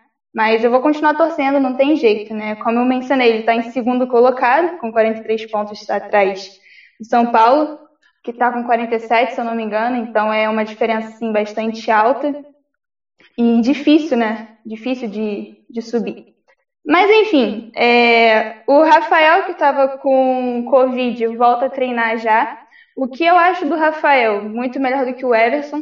Isso ele vem mostrando tanto no jogo que ele foi titular recentemente, Quantas partidas de Everson que não são favoráveis. Eu não gosto do Everson no gol, apesar dele saber jogar com o pé e tal, isso brilha os olhos de São Paulo. Não é algo que me agrada, de fato. Então, não sei, eu não sei dizer. Eu acho que o Rafael merecia ser titular mais do que o Everson. E outra pessoa que está lesionando assim é o Jair. O Jair ele vai repetir a mesma história que o Blanco teve no Galo, né? O, o Gustavo Blanco teve isso de sequência de lesões e é isso que o Jair está tendo. É, os dois volantes que eu mais gosto, o Blanco agora está no Goiás, e o Jair ele está fazendo a mesma história, né? De ficar no departamento médico mais do que no próprio campo. Infelizmente, eu acho o Jair um, um jogador assim muito bom, me dá muita segurança lá na, na parte da meia, né? E é isso que eu tenho para falar do Galo. A última coisa mesmo é o próximo jogo, que é contra o Atlético Paranaense, fora de casa no sábado, às 5 horas da tarde. Uma coisa desse, desse jogo é que a gente estava com um jogo a menos, né? E foi contra o próprio Atlético Paranaense, a gente perdeu os 2 a 0 dentro de casa. Então, isso já me decepcionou bastante. Eu não sei como o Galo vai reagir a, ao empate, que para mim foi derrota. Né? A gente tomou gol no final do jogo. Então, eu não sei como é que o Galo vai, vai reagir. E é isso. Não, não tenho mais cabeça para falar de Atlético Mineiro. Eu vou seguir com o Mequinha, que perdeu para o Cruzeiro de 2 a 1 no meio da semana e ganhou do CSA de 1 a 0 com gol de Ademir, né? E, e esse gol assim, essa vitória contra o CSA deu deu um, um, um histórico assim muito bom para o América Mineiro que na Série B está sendo o melhor visitante, com mais vitórias e com com mais aproveitamento fora de casa, né? Ele continua sendo segundo colocado, atrás da Chapecoense, que está com 51, mas mostra, sim, um bom futebol. E uma coisa interessante do jogo contra o Cruzeiro foi essa sequência assim, grotesca de erros na arbitragem. Não estou sendo clubista, acho que isso. Para de olhar com essa cara. É verdade, não estou aqui para falar mentira. Foi um erro grotesco, tanto no pênalti dado a favor, quanto o pênalti não dado a favor do Mequinha. Então, eu acho que essa sequência de erros na arbitragem pode custar bastante para o América Mineiro, não só no jogo do Cruzeiro, mas como todos os outros jogos que vem apresentando. Então, acho que esse lance de arbitragem tem que ser revisto. Não é à toa que o Lisca foi expulso, porque ele se estressou de uma maneira assim surreal nesse jogo. E é isso. Amanhã ele pega o Sampaio Correia é, dentro de casa às 17h15 19 15 perdão, e o Paraná no sábado às 18h30. E é isso que eu tenho para falar do, do Mequinha e do Galo, graças a Deus, Rodrigo. É, é, ah, se, tá. quiser, se quiser, pode emendar o futebol paulista. Não sei se já estava preparado aí, Você já estava Quer que eu fale? Sim. Tá, pode ser. Pode ser. Então, é o futebol paulista. Como, é, é, então é, Ju, Ju, Ju, como eu Oi. sempre digo, vá dar sua aula. Que aula, gente, pelo amor de Deus. Enfim, eu vou começar com o São Paulo, né, que é líder do Brasileirão com 47 pontos, como havia mencionado. Ele ganhou do esporte com um gol de Luciano, com uma jogada ensaiada que teve. E, e na quinta ganhou do Goiás, né, na quinta passada ganhou do Goiás de 3 a 0. O que falar do São Paulo? Não sei o que falar. Eu acho que a contratação do Luciano mudou a cara do São Paulo desde que foi contratado. Você percebe a liga que ele tem com o Diniz. Eu acho que eles são, assim, dá para ter comunicação, então isso é muito bom para um time. Você tem a presença do Brenner, você tem a atuação do Volpe, como eu sempre havia mencionado durante os programas. Então eu acho que o time de São Paulo está bem armado. A única coisa que me incomoda bastante em ver o São Paulo jogar é a saída de bola dele, que não, não me agrada em momento algum. Eu acho que não deve agradar nenhum torcedor do São Paulo, mas acho que isso com o tempo o Diniz deve conseguir ajeitar. Né? Tá fazendo um, um, um bom, uma boa campanha né, até então. É, o Daniel Alves está suspenso por, por, cartão amarelo, então nos próximos jogos está no próximo jogo tá, tá fora. Isso deixa né, a briga entre o Tietchan, o Bueno e o Hernanes na vaga dele né, para o próximo jogo. É, outra coisa que eu tenho para falar é o Murici, que ele largou o, o cargo dele de comentarista né, esportivo para ocupar um cargo na direção do, do São Paulo. Né, caso o, o Júlio Cáceres, acho, Casares, isso, Júlio Casares seja eleito nesse próximo sábado, né, ele está disputando a presidência contra o Roberto Natel, então tudo indica que caso ele seja eleito, o Murici assuma um cargo na direção de São Paulo. Ele pega o Botafogo na quarta, se eu não me engano, é o jogo de atraso, na quarta-feira, às nove e meia da noite. E vai ter clássico contra o Corinthians no domingo, às 16, 18 e 15. Isso.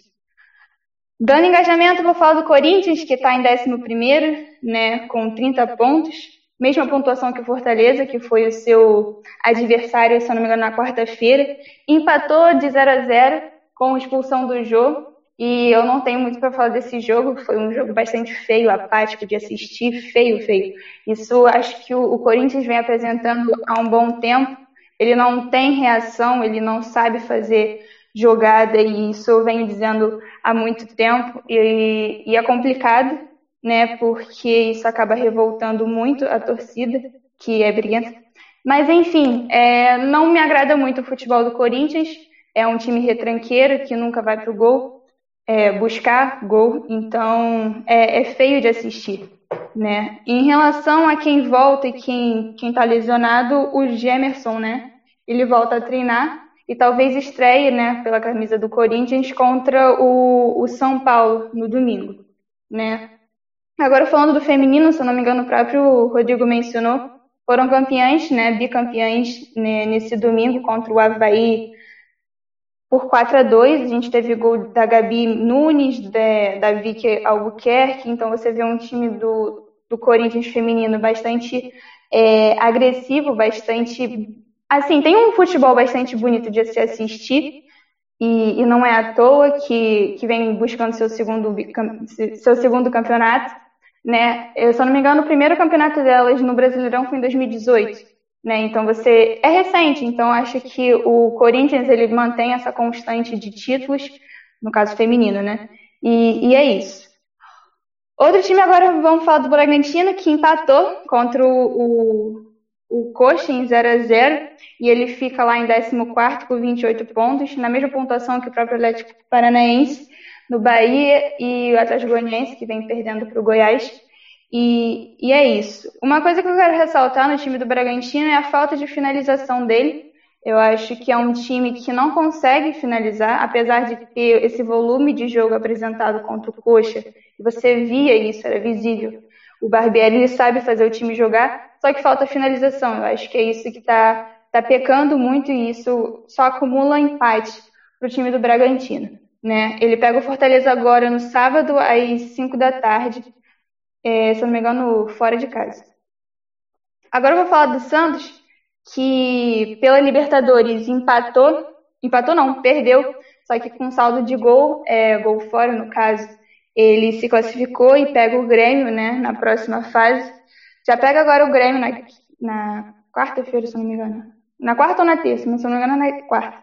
Às 19h15. O que falar desse jogo ah, eu não sei, né? Eu acho que ficou emocionante até o final, né? Teve briga no final do jogo, o jogo teve não sei quantos minutos de acréscimo, mas o Santos se classificou e eu fico muito feliz por isso. Né? Você vê um time brasileiro na Libertadores é bem maneiro, né? Enfim, agora falando em relação ao Campeonato Brasileiro, ele empatou com com o Palmeiras de 2 a 2 né? Eu acho que foi muito erro da zaga do, do Santos nesse jogo.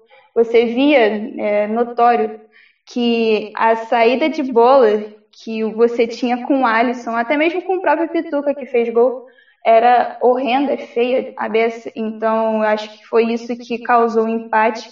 Né? Mas eu preciso mencionar a atuação do Marinho, que há muito tempo vem apresentando um bom futebol. Ele dá uma segurança para o torcedor santista mesmo. E de fato, ele é um, um bom, um bom jogador. E, e, é isso que eu tenho para falar em relação a esse jogo. Né? Ele pega no domingo o Flamengo, às 4 horas da tarde, e tem suspensão né, do Soteldo, do Pituca e do Veríssimo.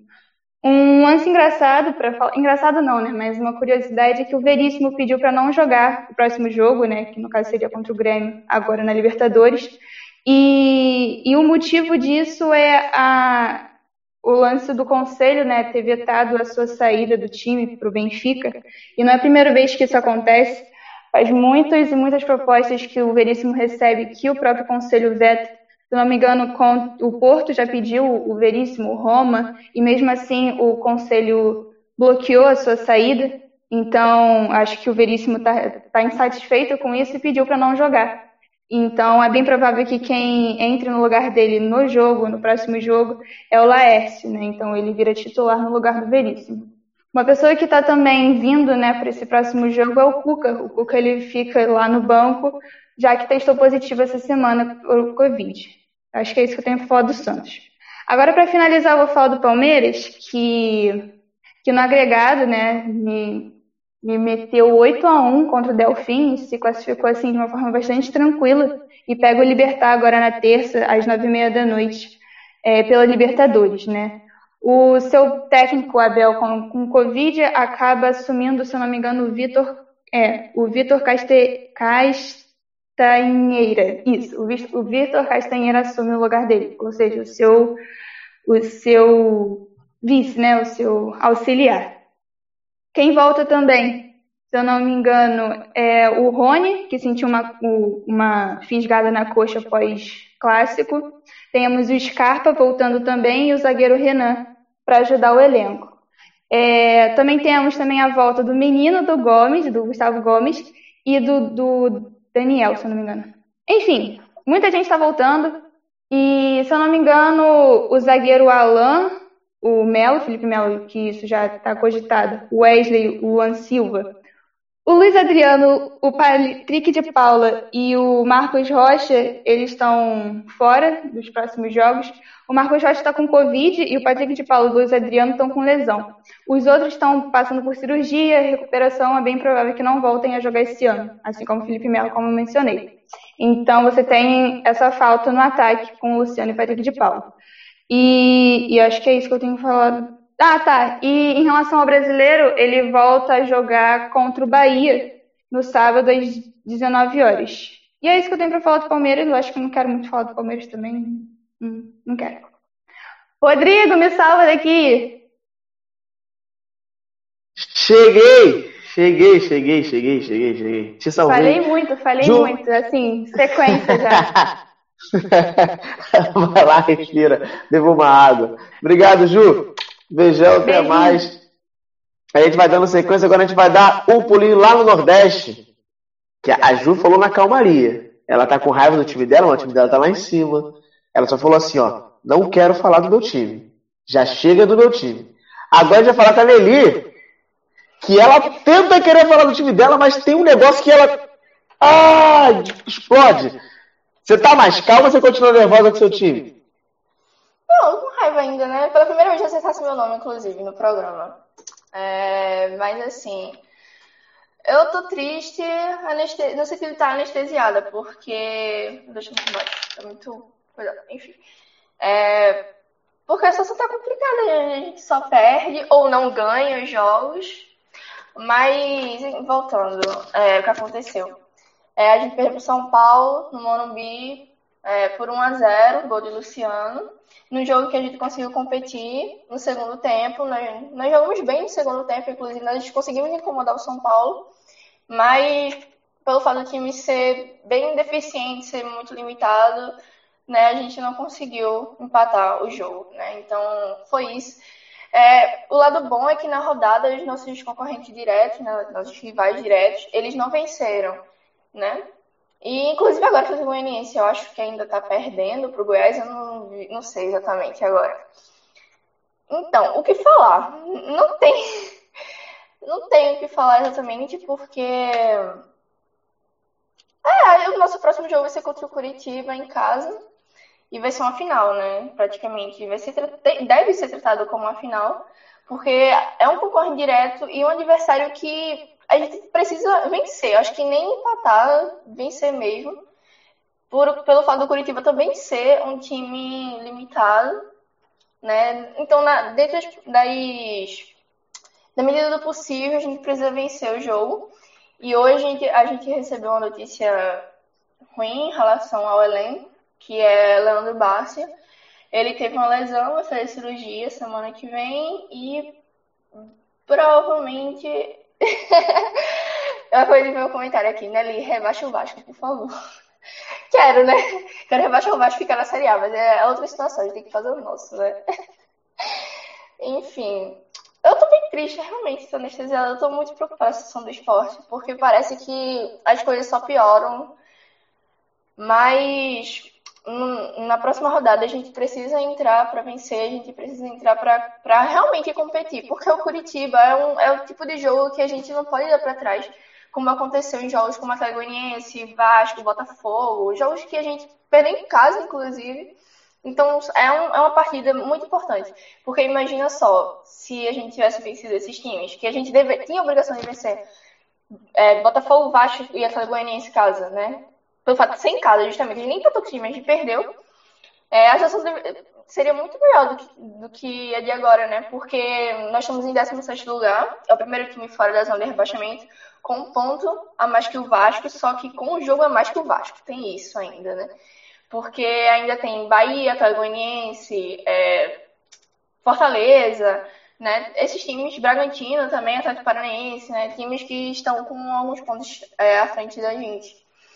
Então, como falei, reiterando, o jogo contra o Curitiba na ilha deve ser tratado como uma final, é um jogo muito importante. E é isso. É, falando de outros times da região, é, nessa rodada também tivemos é, um confronto entre nordestinos, Bahia e Ceará, na Fonte Nova.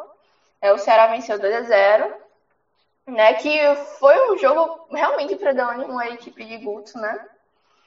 E o Bahia é meio assim, parece que, se complicado na tabela. Eu sei que o Bahia perdeu, perdeu para o Ceará mais de uma vez esse ano, né?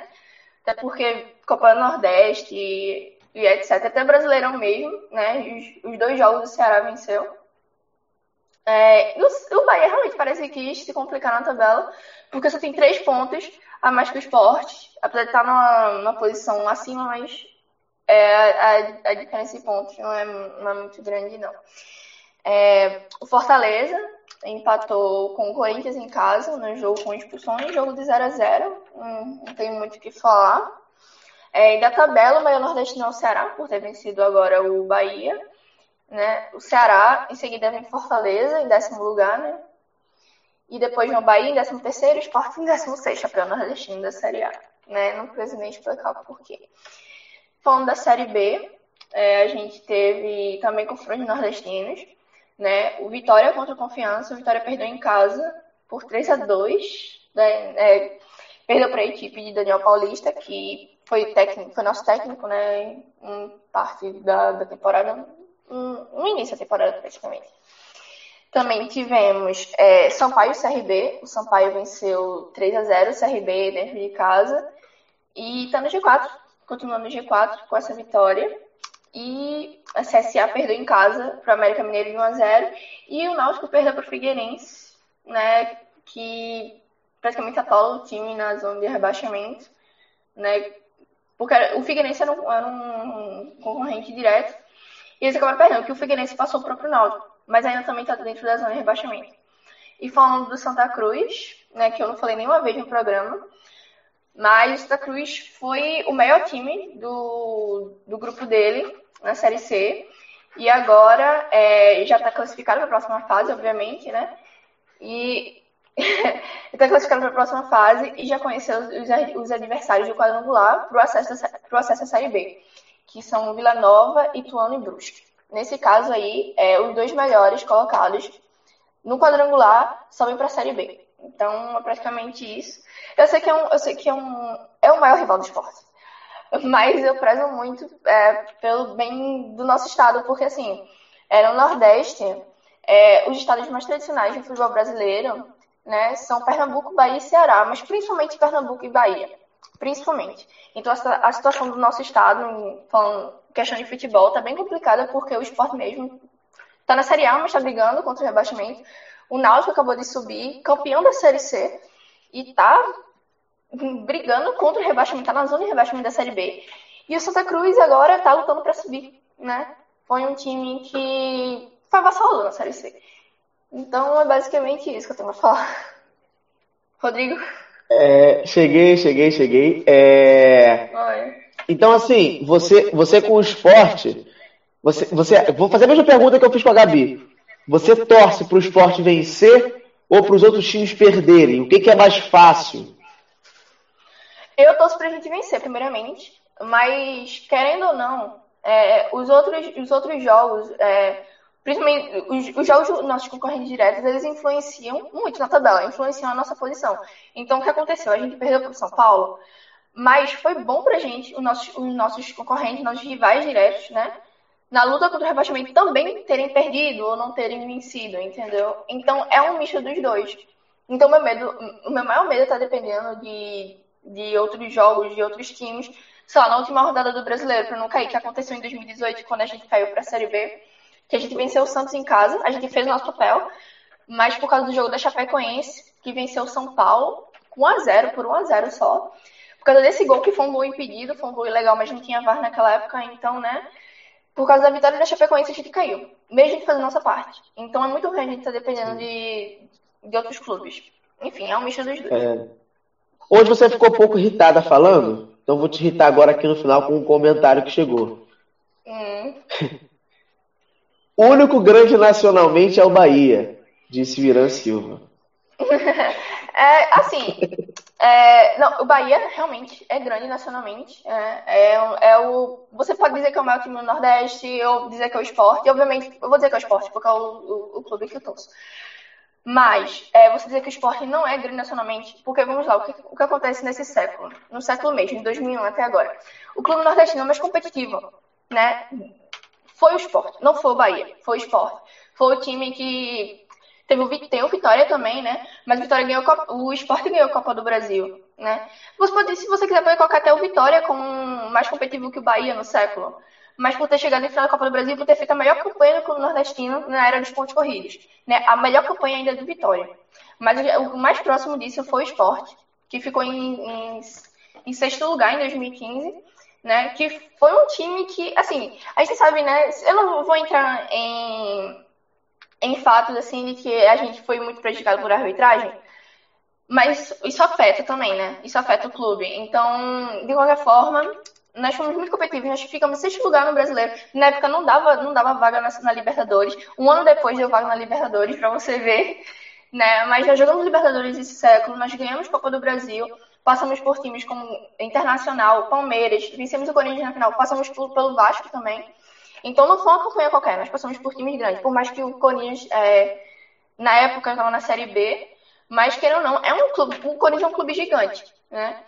Então, assim, é, fora as outras campanhas, você colocar todas as campanhas, as melhores campanhas do clube nordestino, é, na era dos pontos corridos, né?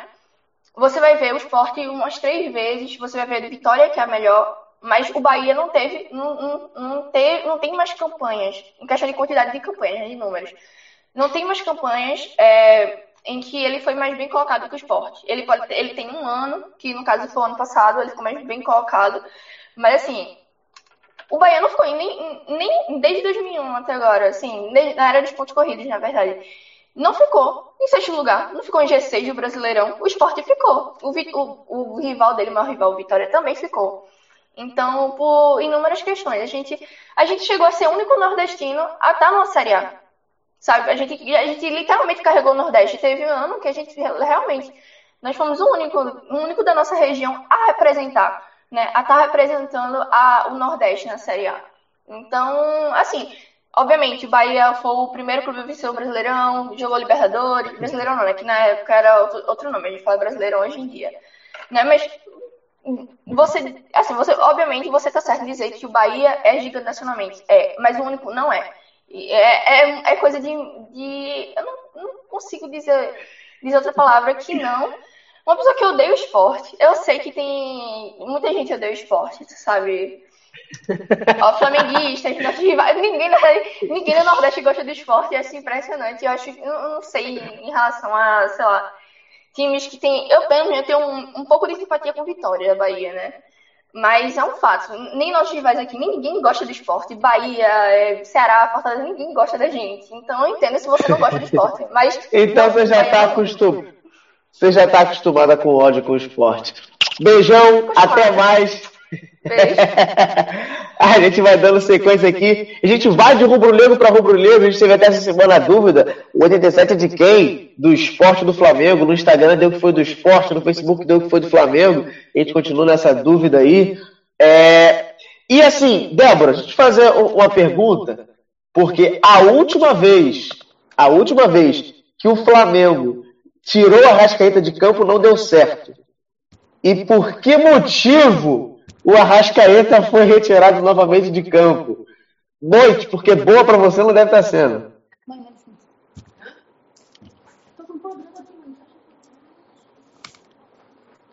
Oi, desculpa. É, então, essa é a pergunta que 42 milhões de flamenguistas estão se fazendo desde quarta-feira, desde terça-feira, né?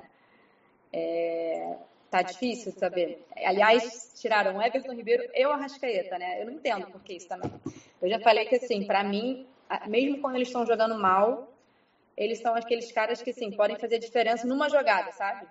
Por exemplo, o Everton Ribeiro, que a única coisa útil que ele fez no jogo de domingo, de sábado, né, contra o, o Botafogo, foi o gol. Fora isso, ele não jogou nada. Mas é um cara que, como a Arrascaeta, na minha opinião, não pode ser tirado de campo. Porque mesmo jogando mal, não tem ninguém à altura para colocar. O cara, os caras são picas e num lance assim eles podem resolver o jogo, como foi o que aconteceu no, no jogo contra o Botafogo, né?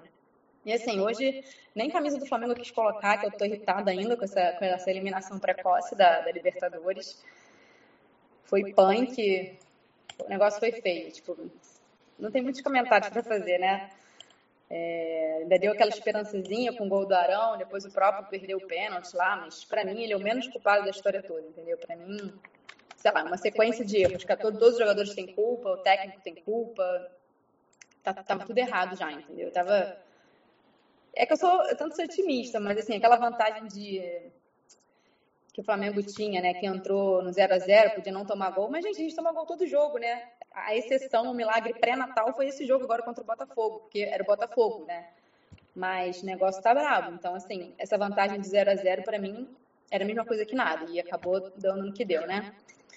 E contra o jogo, falando do jogo do Botafogo, foi uma, mais uma atuação deprimente do Flamengo. E a gente só venceu, né? Desculpa os botafoguenses, porque era contra o Botafogo, que está tá bem fraco também na competição. É, a melhor jogada para mim, e acho que para muitos flamenguistas, foi quando o Gustavo Henrique decidiu agarrar o jogador do Botafogo ali para evitar o gol e ser expulso. Né? Primeiro que a gente não terá o, o prazer, o desprazer de ver ele no próximo jogo, né? Que é domingo agora contra o Santos em casa. E depois que ele evitou o gol, alguma, pelo menos alguma coisa de útil ele fez, duas, né, na verdade, é, de uma falta, foi um lance de uma falta e tal, que também foi não devia ter, não devia ter acontecido, né? E aí a gente acabou ganhando o jogo numa falha da defesa do Botafogo, é, não foi muito mérito nosso, assim, não foi nenhuma jogada criada pela gente, mas foi uma falha na defesa do Botafogo, com a assistência do Gerson, e o Everton Ribeiro fez um gol bonito, assim, foi isso, foi aquele, a única coisa que ele fez no jogo, né? É, Pedro também não fez nada, tá claramente fora de forma. É, Vitinho, mais uma vez, entrou na moleza de sempre, flutuando ali entre o, entre o nada e coisa nenhuma, como sempre. É, e foi o que eu falei, né? A gente não levou gol, que sim, nossa, realmente, coisas que só acontecem com o Botafogo, né? Naquela, naquela série de coisas que só acontecem com o Botafogo. Não consegui fazer gol no Flamengo. Inacreditável. É, aí tem o crédito do, finalmente do Gustavo Henrique, né? que no indo lance foi expulso. E, cara, é basicamente isso, né? Eu não sei, eu não, eu não entendo ainda. Pra mim, o Senna ainda não captou o que é o Flamengo, porque eu não entendo porque ele não coloca o Natan pra jogar. Não sei porque ele insiste no Léo Pereira, no Gustavo Henrique. Agora tem o Rodrigo Caio de volta. Por que, que não coloca porra no Rodrigo Caio com o Natan? Eu não sei, eu não entendo. Eu não entendo. Porque ele continua insistindo nesses caras, entendeu? Até o psicológico deles, cara, deve estar abalado. Eu não colocaria, deixaria ele um tempo fora, porque não é possível que esse cara entre em campo achando que, entendeu? Sei lá, eu, tô chutando, mas o psicológico deles deve ter destruído também, principalmente do Gustavo Henrique, entendeu? E agora não, o Ceni não vai colocar ele porque ele foi expulso. Senão, se, se duvidar contra o Santos, ele estaria lá escalado novamente. E acho que é isso, assim. Eu acho que se a gente não melhorar a partir de agora, o Flamengo ah, fez um pacto para ganhar o brasileiro. Muito tarde para isso, né? Devia ter feito esse pacto há muito tempo. Mas beleza, agora o mínimo que pode fazer depois de ser eliminado de duas competições é ganhar o brasileiro, né? É o que a gente espera. Mas eu acho que sim, se continuar como tá, com essa avalanche de gols perdidos, como aconteceu no jogo contra o Racing, como aconteceu no jogo contra o Botafogo, não tem como. Não dá para ser campeão assim. E tomando gol todo jogo. Porque assim, só não tomou foi, porque foi contra o Botafogo, mas toma jogo contra todo jogo. Toma gol todo jogo, entendeu? E. Ah, lenta. É, o que eu te perguntar é que você falou do psicológico abalado. Eu fiquei sabendo, não sei se você sabe sobre, mas que o, o Marcos Braz, ou alguém do Flamengo, tirou acompanhamento psicológico dos jogadores porque não achava válido. Uma parada dessa, não sei se é verdade, não sei nem se é, mas não sei se você ficou sabendo sobre.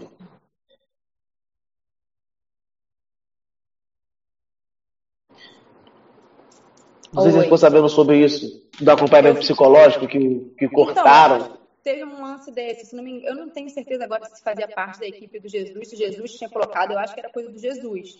Não, eu acho essencial em qualquer time, na verdade. Eu acho que.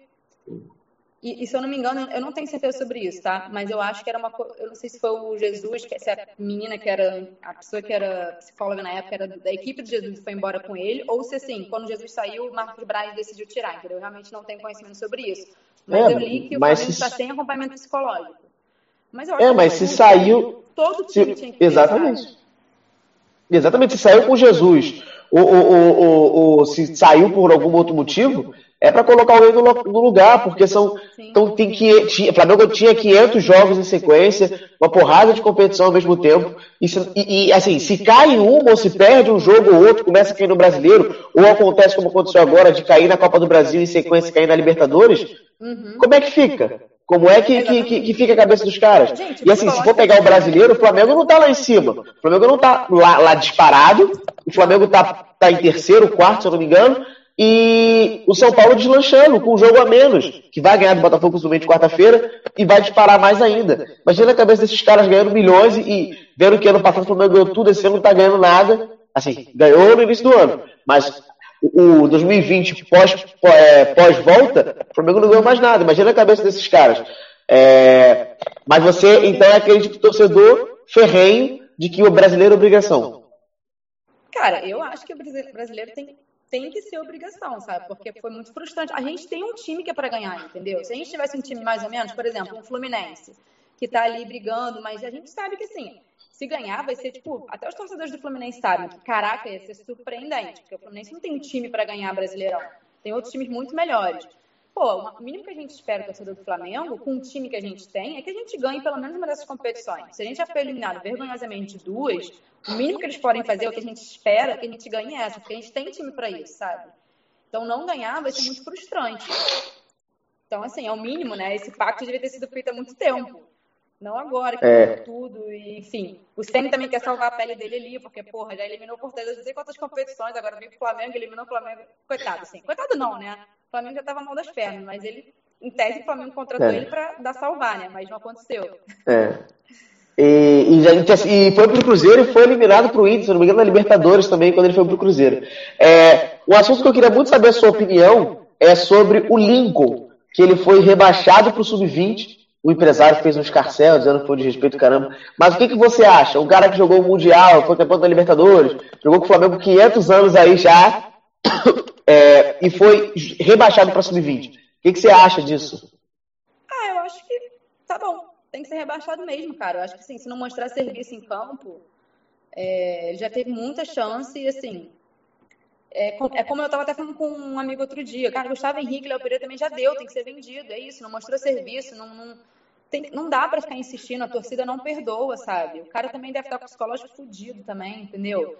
Eu acho que sim, não mostra serviço, mete pé, tem que ser vendido, tem que ser rebaixado, se for o caso. Não dá para ficar mantendo esses caras que não dão resultado. Chance não faltou, uhum. sabe? O Domi botou ele em todos os jogos, praticamente, botou em um monte de jogos. Tipo o Vitinho, Vitinho para mim também já podia ir embora há muito tempo. Entendeu? Não mostra o resultado, tem que trocar, gente. Não, não, não, dá, insiste, mas não dá para ficar insistindo para sempre, sabe? e, e saiu uma notícia. Ele sobe, se ele mostrar resultado lá, ele volta. É bom que. É, então, mas aí eu, eu abri uma notícia aqui agora, que eu tava falando, fui ter certeza igual do Lincoln.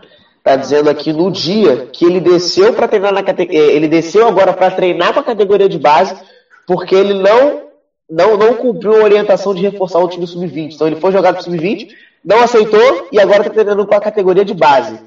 É, não, não time sub-20 de fato. Então o Lincoln tá literalmente descendo cada vez mais. Tá no Lincoln. Que medo disso. Tá, tá cada vez. E a notícia foi de agora, algumas horas atrás. Então, basicamente. Leva o Vitinho, aí co... ele tem 18 anos, 20. aí corta para dois... corta para 2023, final da Copa do Brasil, Flamengo e Botafogo, gol do, do, do Lincoln de pênalti, último minuto, acabou. Imagina, Botafogo campeão em cima do Flamengo. Essas paradas. Beijão, Débora.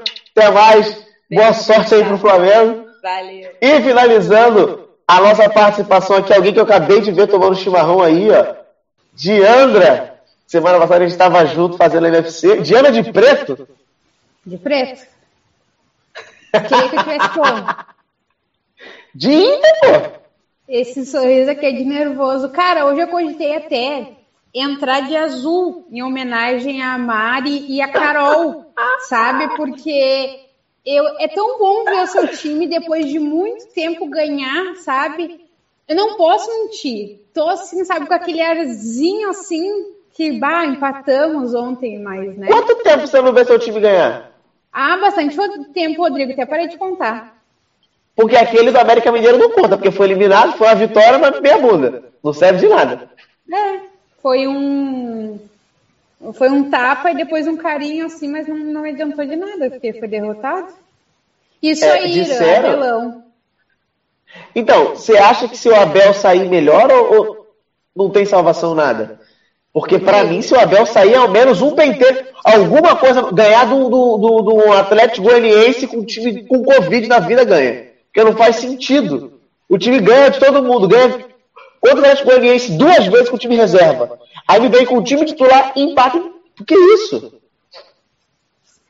É, tu só espera uma coisa daqui a pouco, tá? Só espera. O Abel vai se demitir por questões de saúde para cuidar da sua saúde. Tu só espera, cara, tu só espera. Essa direção do Inter vai ficar muito. Vai, vai cravar muita merda no time até sair, de fato, entendeu? Até é, sair. O Galhardo ficou no banco? Sim, mas o Galhardo é para hum, evitar que ele se machuque, coisa assim, pro jogo de quarta-feira, né? Porque quarta-feira. Pô, na moral. Cai esse lado aqui, finge que não tem ninguém vendo. Não tem galera vendo, não tem galera na rádio ouvindo, não tem. Eu e você no privado do WhatsApp. Não dá pro Inter, né? Pelo amor de Deus. Não dá pra entender essa porra de time. que isso, não dá. Cara, não dá. Como é que você, como é que você poupa? Ninguém. Como é que poupa no brasileiro que você tem um penteiro de chance de ganhar alguma coisa e você joga para Libertadores que você teve o primeiro jogo que você não ganhou em casa, vai jogar lá na Argentina agora. Pelo amor de Deus. Mas enfim, não, e ainda de, bem que lá não desfrute do seu ódio com esse time nojento aí, vai lá.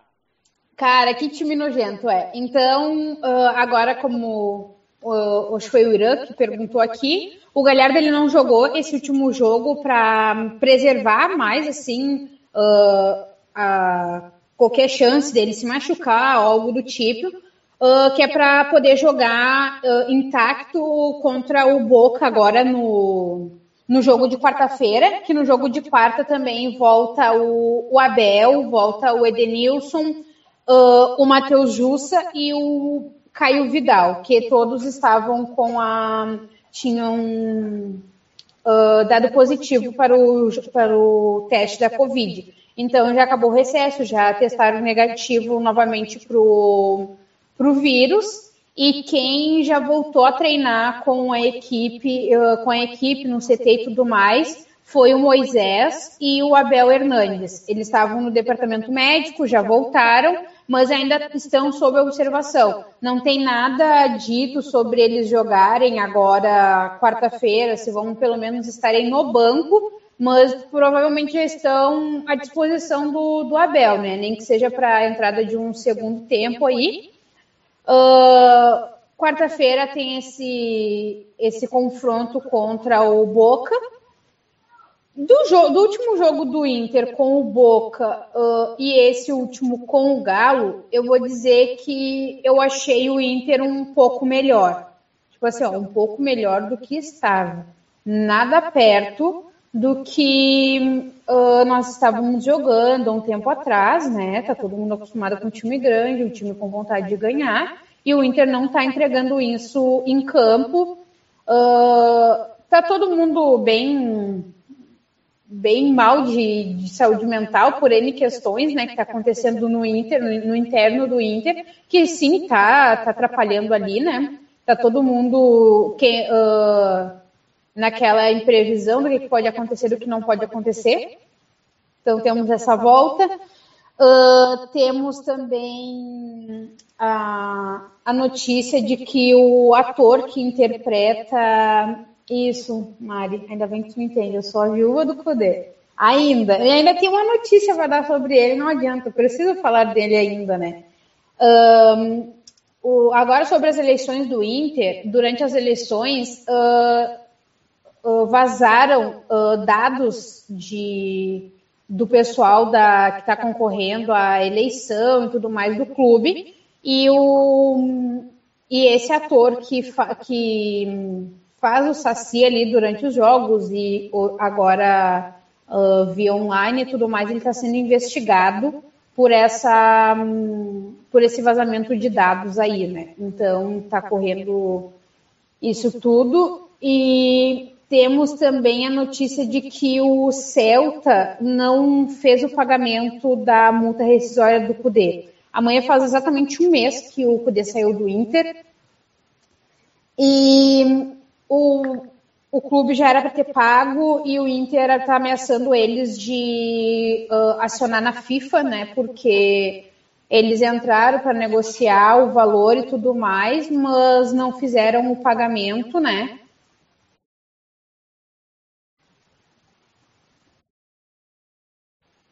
E daí uh, faz um mês amanhã, e daí o time não, não fez. O Inter já, já disse que caso não seja pago, porque tem um limite, dentro desse limite tinha um outro prazo, né, para fazer o pagamento.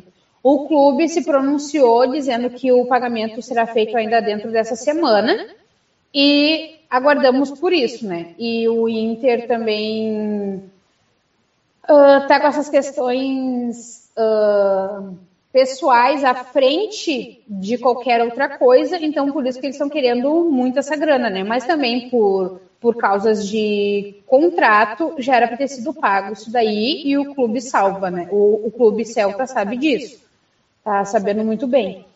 E como eu disse que eu ia falar do Cudê, o, saiu uh, agora há pouco tempo atrás uma matéria que o Cudê conseguiu fazer com que o Celta subisse da 17 posição para 15, né?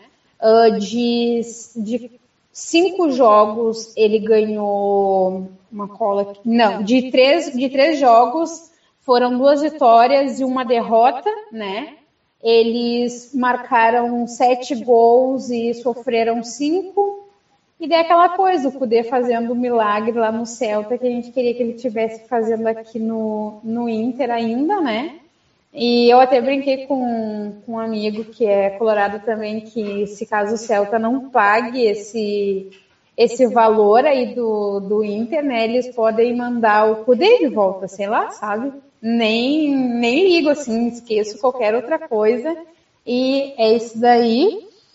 E hum, o Inter vem mostrando um pouquinho mais, né, como disse o Yuri no último jogo, que, que eles estão com vontade de no, nos darem esse título, e daí no final o Inter faz um empate. Sei lá, sabe? Houve uma melhora? Houve uma melhora, sim.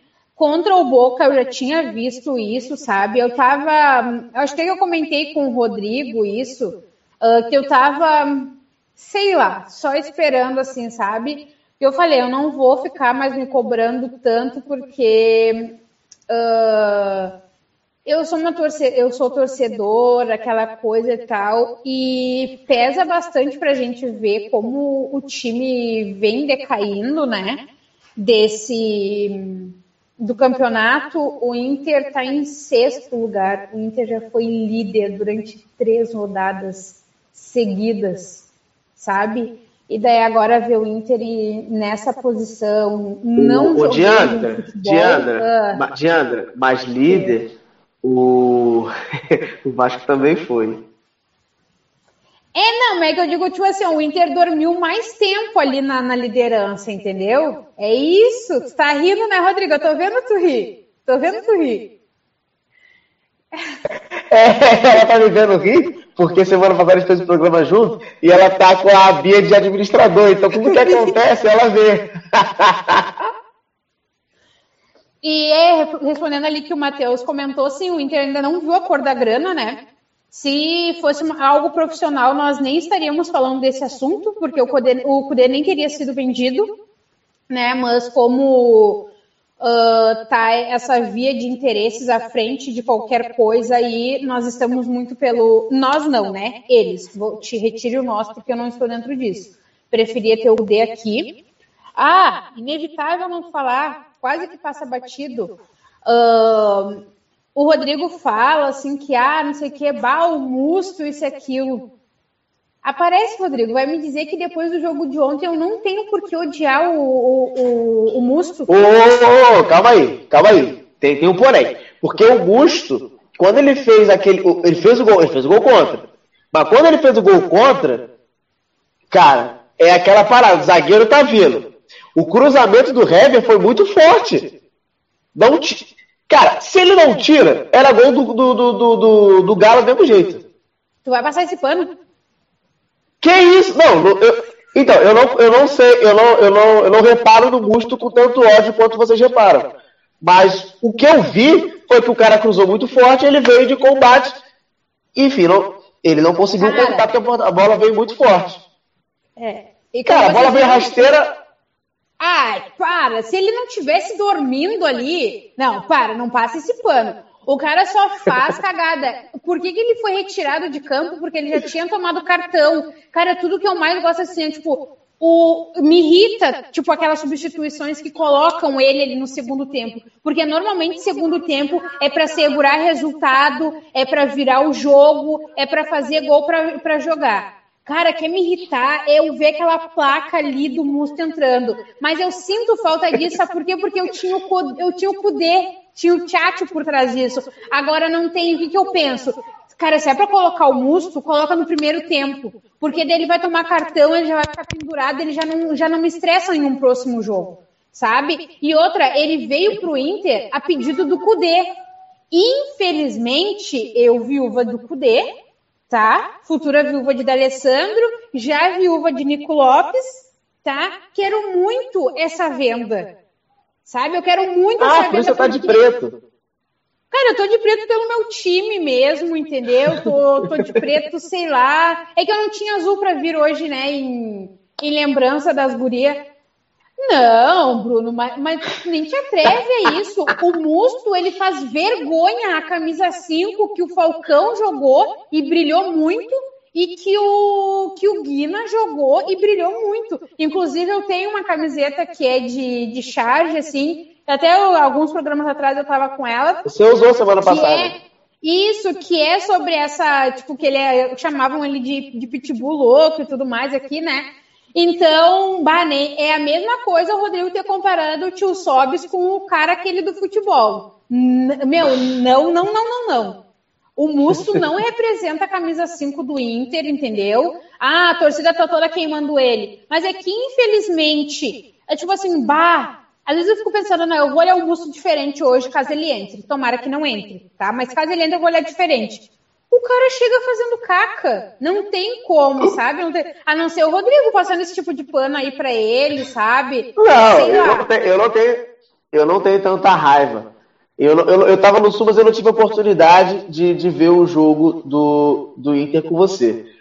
Cara, eu não fico nem triste, porque foi só porrada aí. Então foi até melhor. Foi empate com o Atlético Goianiense e derrota pro Inter. É, Nem questiono.